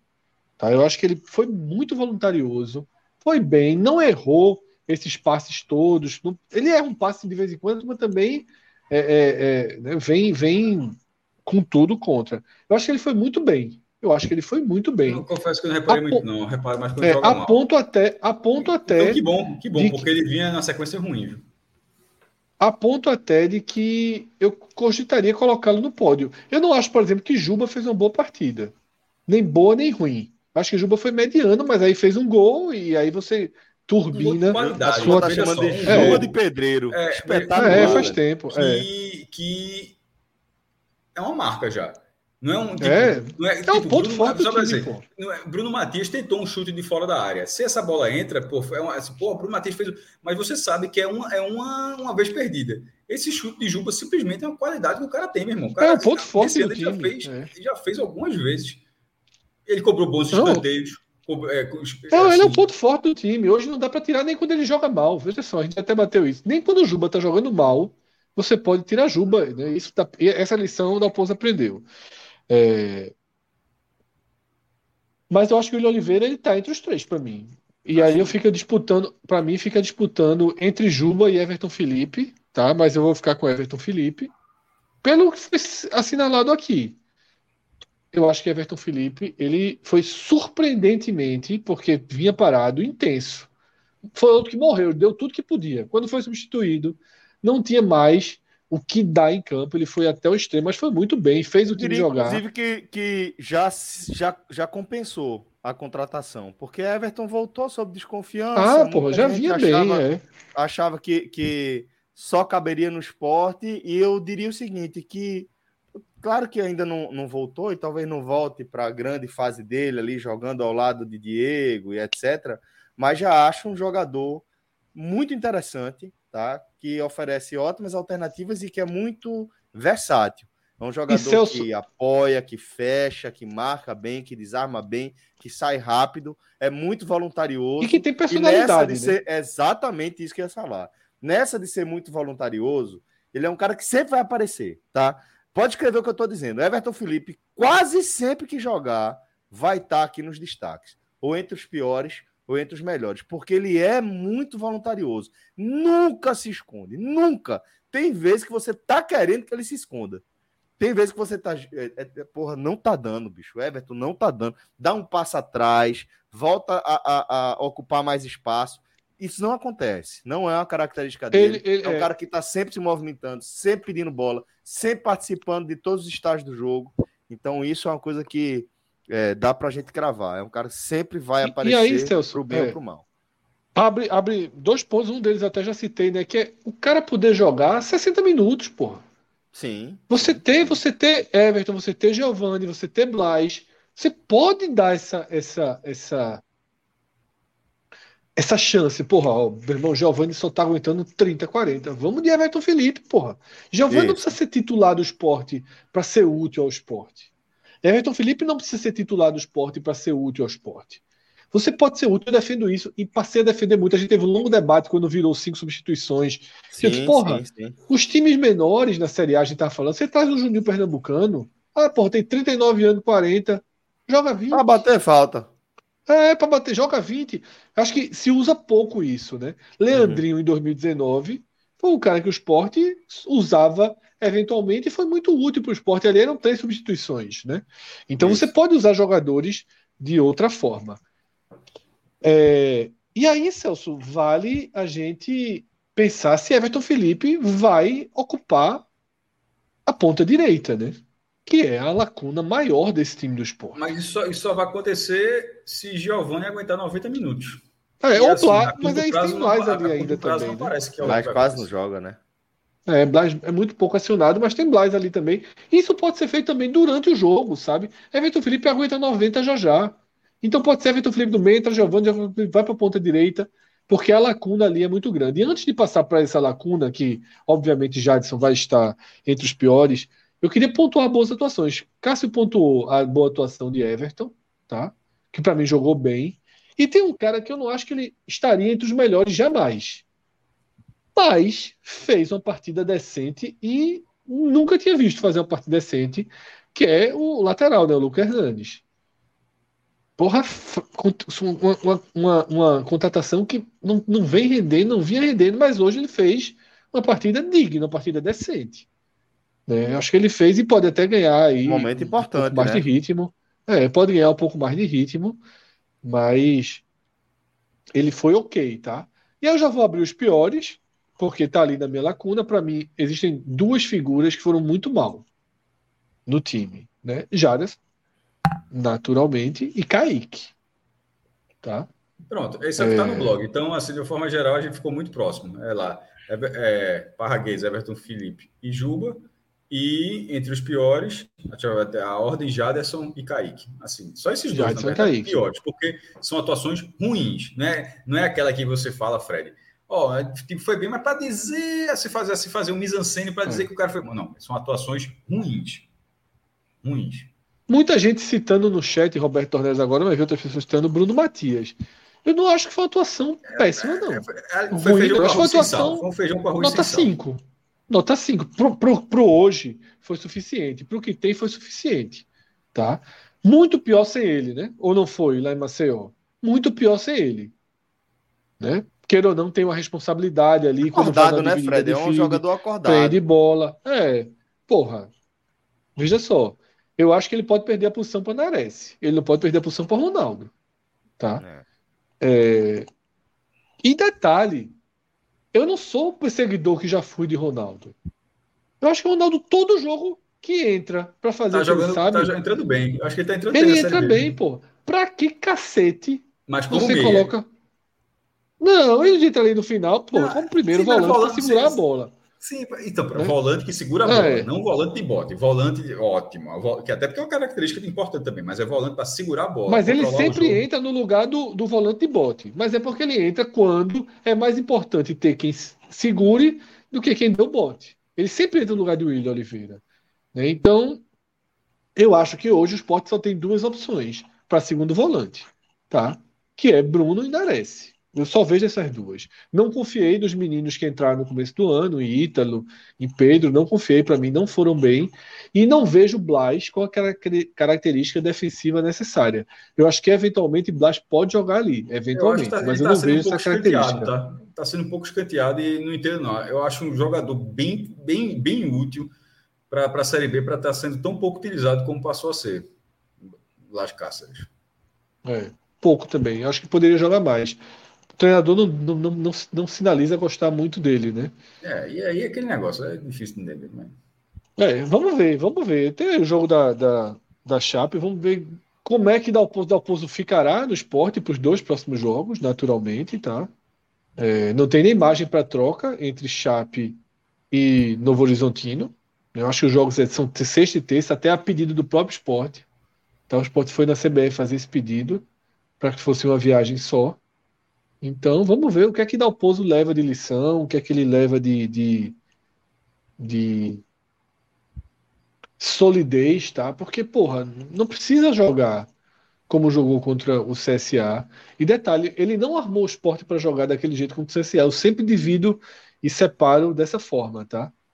É, Jair Ventura armou o esporte para jogar sem dar um chute a gol. Claro que não era obrigação, objetivo não dar a gol, mas matou o esporte, marcou, ah, foi, armou o esporte para ser daquele né? jeito contra o Ceará e contra o Atlético diferente. Mineiro. Ele marcou e conseguiu os pontos que ele queria nos dois jogos, tá? Isso. Dalpozo não armou o esporte para jogar daquele jeito contra o CSA. O esporte simplesmente foi acuado, massacrado, dominado, tá? Por não ter o básico de saída de bola. E ele assistiu inerte, tá? Não, e não teve é saída de bola. Isso é o que e não teve saída de bola por culpa dele. Total. Por culpa dele. Total, total. Tá? Por culpa total. dele. E aí e a gente não volta mexeu a falar da questão de, para mim, ser um pouco refém da liderança de Ronaldo dentro da, da do grupo e da falta de lastro do próprio Gilmar Dalpozo. e aí tem mais uma coisa, que é o que é que João falou de Dalpozo, que ficou um clássico aqui do podcast. Diarreia mental, né? Que João trouxe. Um termo muito Foi. pesado que João usou uma vez. Mas o que, o, que, o, que é que João, o que é que João queria dizer com é, a diarreia mental? Tá? é que um cara de vez em quando simplesmente tem um apagão. Um apagão. É. Inventa demais, entra no próprio mundo. João já, pedi, já chamou da Dalpozo de diarreia mental e depois pediu a contratação dele. Então, assim, eu sei. João é muito é. doido, porra. Não, assim, isso é a história de João com todos os treinadores do Náutico. João é muito doido. Então, assim. É, é, é, o, Roberto, o Roberto Fernandes, eu acho que ele pediu a cabeça vezes, do Roberto é. quatro vezes. Porque o Roberto está na quinta vez as quatro vezes anteriores e ele deu as quatro voltas. É. Até o Roberto já sabe. E Dalpozo foi assim. Até o Roberto já sabe. Então, assim, Dalpozo, porra. Não tem tanto mistério para esse esporte. É um time tão limitado ali nas opções, nas... que não tem muito mistério. Dá para seguir. Tá? Dá para seguir. Espero muito que o esporte não precise trocar Dalpozo. Queria muito que não, porque se não precisar é porque os pontos Deu continuam certo. vindo, né? Tá? Mas é, enfim. Vamos ver o que é que ele leva né, para Chapecó. Celso, vai terminar o programa. Eu queria fazer um elogio aqui para uma decisão que o esporte teve é, e que não pode mudar e que para mim não é coincidência. Tá? Eu, me, eu a, elogio o ingresso social tá, que o esporte criou para frontal o ingresso ele é decisivo para que o esporte tenha tido hoje, numa sexta-feira, nove e meia, contra Tom Bense, vindo de uma partida horrorosa. Que o esporte tenha tido mais de 10 mil pessoas no estádio. Tá? E ter mais de 10 mil pessoas no estádio da Série B é significa ter uma atmosfera. Tá? Tem uma atmosfera. Se o esporte volta desses dois jogos aí bem, traz quatro pontos, traz seis pontos, tá? Desses dois jogos, dá para pensar em quatro ou seis pontos o jogo contra o CRB pode ser a hora que for que vai dar 25 mil. Tá? Então o esporte pode, é, a partir. E se voltar só com três pontos, vai ter 14 mil, 13 mil. Se voltar com dois pontos, voltar com um ponto, vai ter gente. Então é fundamental manter esse preço de ingresso, sabe? Eu acho que você abre mão aí de. O jogo contra o CRB. Nem sei se abre mão. Tá? Segunda-feira, é. 8 da noite. A hora Também não bom. sei se abre mão, não, Fred. Também não sei se abre mão, não você troca por presença de público. É, eu acho que troca por presença. Então, que continue assim, tá? E se puder até ampliar setores, tudo, eu acho, eu acho é, que é que é importante, que é válido ter a torcida, tá? É, lições são para se aprender, tá? A gente viu, a gente teve em Fortaleza, mas não precisava estar lá para ver, mas a gente está vendo o que é está acontecendo no, no futebol cearense em relação a número de, de sócios, mas eu não quero falar de número de sócios. Cássio já está com os balanços todos de 2021 no site dele. A gente vai ter o programa semana que vem né, sobre esses balanços. E eu quero muito, muito, muito comentar isso quando vier o programa. Porra, quanto o Fortaleza gera de sócio? Renda, receita, Tá? Quanto o Bahia gera de sócio, quanto o Ceará gera de sócio, e como o esporte e futebol de Pernambuco ficou para trás. Mas Náutico e Santa sempre tiveram receitas muito baixas com sócios. O esporte não. O esporte já foi o clube da região que mais teve receita com sócio, e hoje vive, não é que ele foi ultrapassado, é que ele recuou para o que tinha enquanto os outros avançaram. Um tá? quarto. Tá? E assim. Em três é, anos, um quarto. o esporte reduziu, perdeu três quartos. Hoje tem um quarto do que tinha. Só com sócio. E aí, porra, é fora da Alpozo, é fora Arnaldo, é fora todo mundo, é fora Milton. É, tá certo. Tá? Todas as revoltas são fundamentais. Mas assim, ser sócio pagando, tá? Ser sócio pagando. Eu sou até defensor que o que o que o acompanhante, toda vez eu esqueço esse nome, não é, é dependente, que acabe com esse com essa categoria dependente, como não existe no Bahia, no Ceará, no Fortaleza, tá? É, ser sócio pagando, se você puder pagar, tá? para ser sócio, se você não puder pagar, infelizmente, é, você tenta ajudar de outras formas, existem outras formas, e pode até se criar plano de sócio também, para quem não pode, mas... plano do Náutico, a gente nunca gente já deveria ter debatido. Eu acho que inclusive vai entrar na pauta, porque esse plano do vai Náutico... Vai entrar, vai entrar. Eu acho, esse aí eu não entendo, esse eu não concordo. Eu acho é, que esse aí então, só coleta dados. Eu, eu, eu, acho que, eu, veja só, é, é, é faz alguém que está completamente fora, que não tem a vantagem é muito pequena, ela não vai mudar tanto, mas eu, eu achei assim excelente, velho. Eu não achei, achei não. Essa. Eu achei excelente. Eu achei não. Eu achei. Eu não entendo, eu não entendo o objetivo. Pronto, já que além de coleta então, de dados. Então, então eu, eu explico segunda-feira um pouco. Assim, eu, eu é, além de coleta de dados, né? Porque eu, vi assim, é pô, coleta, eu vi até é no grupo. eu vi até no grupo, o cara, o marido brincando, botou a esposa, que é rubro-negra, de sócio, os caras do Botafogo entrando. Greia, Botafogo, veja, a Greia, acho que quando você faz isso, assim, rapidamente falando disso aí, é, a GREA, ela, ela deve estar um percentual, ela é um percentual mínimo, Fred. A gente não pode transformar a GREA, os botafoguenses que viraram sócio do Náutico, o marido que botou a esposa rubro-negra, não pode transformar, não pode transformar isso no percentual é, Mas também tem 21 é. mil sócios que não pagam. Aí, então, a, essa, a carteirinha, por exemplo, são pessoas que, dessas pessoas, a maioria nunca viraria sócio. Sim. Porque não tem condições, essas pessoas não virariam sócio. Eu não sei, pra... não, viu, maestro? Eu discordo um não, pouco. Não, veja só, pode até não saber, mas elas nunca viraram não, veja, sócio. Até não, hoje, nunca viraram sócio. Eu acho que as que não viraria, não virarão. Não, não veja só, elas assim. viraram, elas gastaram pelo menos, se não me engano, 10 reais com a confecção da carteira. Se são 10 mil pessoas gastando 10 reais, você já arrumou 100 mil. Tipo, para uma galera que nunca ia botar um real de sorte. Veja só. Gente, Mas nem essas... todos pagam os 10 pela carteira, né? Basta e eu não sei se, se, se dá para a gente fazer essa conversão de que. Já, essa veja, é, ninguém... dá para fazer, pô. O João fez essa matéria. João, João, João, João, João já fez essa matéria para o GE. Sabe? Eu não estou falando inventando, não. Estou falando uma matéria que já saiu. E o ganho, e o ganho direto para uma parcela que não seria sócio, ela já ela não é só a, a, a coleta de dados foi importante e a qualidade para o sócio do Náutico, né? porque coletar o dado de alguém que não é náutico nem adianta tanto. adianta só, é porque é... esse é o mercado também, né? Mas, não, mas os caras, eu... é gente que não é gente que não é náutico, que não vai consumir nada. não, tá, mas é o mercado, é dados, meu velho. Dados hoje é algo muito importante, pô. Bom, tá falando de empresa de celular, pô. Tô falando de clube de futebol. Para o clube de futebol não adianta o Náutico ter um dado de uma pessoa que nunca vai consumir o Náutico, não. Acho que não adianta em nada. Assim, mas de alguém que minimamente vai consumir o Náutico, eu acho que foi importante e essas pessoas ela, enfim, é, é, é, é, um bom debate. Não estou é, dizendo que é o melhor mas, é. programa do mundo, não. Mas, é, um, mas eu achei muito, achei muito inovador e se, eu, se, eu, se, se, eu tivesse alguma coisa no esporte, eu faria algo muito próximo, para não dizer igual. Eu faria, eu, eu, pronto, por exemplo, eu diria que eu faria jamais. Eu acho que eu iria justamente isso. Eu iria, por exemplo, que funciona. Tá? Eu acho que o esporte precisa ir, por exemplo. A gente pode caminhar juntos. É, eu acho que não. Eu acho que o esporte precisa, por exemplo, que funciona, que é gerando receita imediata e público no estádio imediato. E aí a gente vai tendo balanço e a gente explora isso. Para mim, tem que copiar Fortaleza, Bahia e Ceará.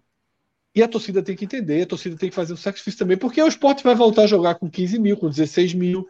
Tá? Agora não é para botar um plano de sócios a 90 reais e o cara ter direito a ver o jogo, não. Tá? Vamos fazer com que as pessoas voltem a pagar o 45, pagar os 50, e aí não precise comprar o ingresso. E possam ver o jogo, sabe? Eu acho que no final das contas, se você compara a receita do Fortaleza, do Ceará, não estou dizendo que o esporte. Hoje o esporte não tem condição. Não tem nem torcedor mobilizado para ter 40 mil sócios pagando 50 reais. Não tem. 60 reais, 70 reais, não tem. Eu não vejo 40 mil rubro-negros mobilizados para tal. Mas se conseguir metade, metade da receita do Fortaleza, você já deu uma mudança no patamar do clube. Eu acho que nesse momento o que o esporte tem é, nesse momento que o esporte tem a necessidade, sabe, de aumentar a receita de sócio. Porque número de associados, o esporte já teve 50 mil. Pagando, devendo, inativo, ativo, já deve ter uns 70, 80 mil cadastros, nem sei quantos. Se os esportes vão considerar os que não pagam, os que são associados e que não pagam há mais de acho que quatro meses, que é o que deixa de valer, três meses, dois meses, eu nem me lembro qual é a conta. Tá? Mas assim, seis meses, um ano, não sei. O esporte, todo mundo que é associado tem 80 mil, 90 mil, sei lá quantos.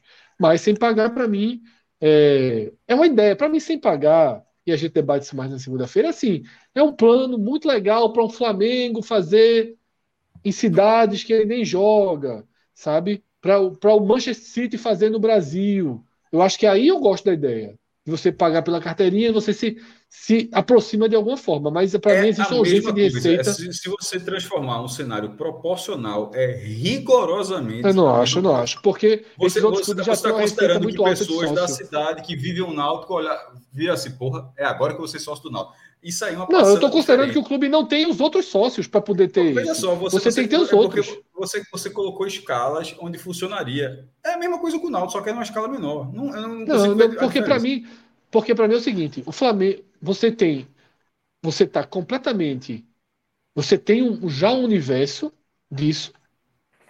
E aí você vai explorar outros universos. Eu acho que Esporte Náutico Santa Cruz estão doentes. Estão no momento doente, assim. Precisam de intervenção para entrar dinheiro. Para entrar dinheiro deixa, esse deixa ano. Para entrar Fred. dinheiro mês que vem, para entrar dinheiro no, até o final da temporada. Deixa eu ler uma mensagem que a gente recebeu aqui no, no Clube 45, no grupo do Clube 45, porque Fabian Apolinário disse que não está conseguindo comentar é, via YouTube. Resolve tua conta aí, tá, Fabian, lá no Google. Mas ele fez um comentário aqui interessante. É, queria lembrar os amigos que estão na live que a Beto Nacional fez uma campanha hoje antes do jogo, dando um copo para quem fizesse um cadastro na plataforma lá na hora e tal. Detalhe. Aqueles mesmos copos colecionáveis que o próprio esporte vendia e tal. E ele botou. E a turma tendo que se livrar do copo porque a polícia barrou o copo. É, eu vi o Twitter dizendo isso, mas eu vi várias pessoas que responderam esse Twitter com a foto dentro do copo dentro do estádio. Então Até teve porque, algum... Então não pode vender bebida, porque a bebida ela é colocada num copo plástico, copo descartável. É, é porque esse não é descartável, esse é mais durinho, né? Mas Sim, assim, é, é, assim, eu não. Mas não é de vidro, não, sei não é se... é de ferro, não é, é de madeira, é, né, pô? E outra, uma promoção sei, do clube, né, velho? é, eu não sei se Fabian ele foi barrado com o copo, seria bom ele responder, ou se ele leu esse mesmo tweetada que eu li, que é a tweetada central da ilha e tal. Mas eu Ó, vi Matheus Pemaia, Matheus Pemaia tá dizendo aqui, eu tive que é, jogar meu copo Deve, deve ter sido setores. Algumas né? pessoas sim, outras não. Alguns né? setores barraram, outros não, né? Que é um grande problema, tá? Que eu já falei do esporte também, falo toda a live. São duas ilhas. Tá? É, sem dúvida. Enquanto o esporte for duas ilhas, a gente vai ter sempre dificuldade. No jogo do esporte ituano, eu tive lá com o Garnier, né? Que é, que é alvirrubro. E, e fiquei com ele conversando, a gente. Eu estava numa reunião de carninha, bicho. Eu voltei, não consegui comprar o ingresso pelo sistema, né? Que deu bug, o Sport trocou o sistema, né? E tá dando muito problema aí. Eu fui lá comprar e já fiquei. A gente foi ali pro. Eu entrei no, no clube, era muito cedo, cinco e pouca da tarde. O jogo era sete, sete, eu acho. Eu estacionei dentro do clube, a gente andou por ali, é, comprei os ingressos né, do jogo, comprei o ingresso do jogo e a gente foi pro Delta ali fazer hora. E aí Garnier disse, meu amigo, é muita diferença, viu?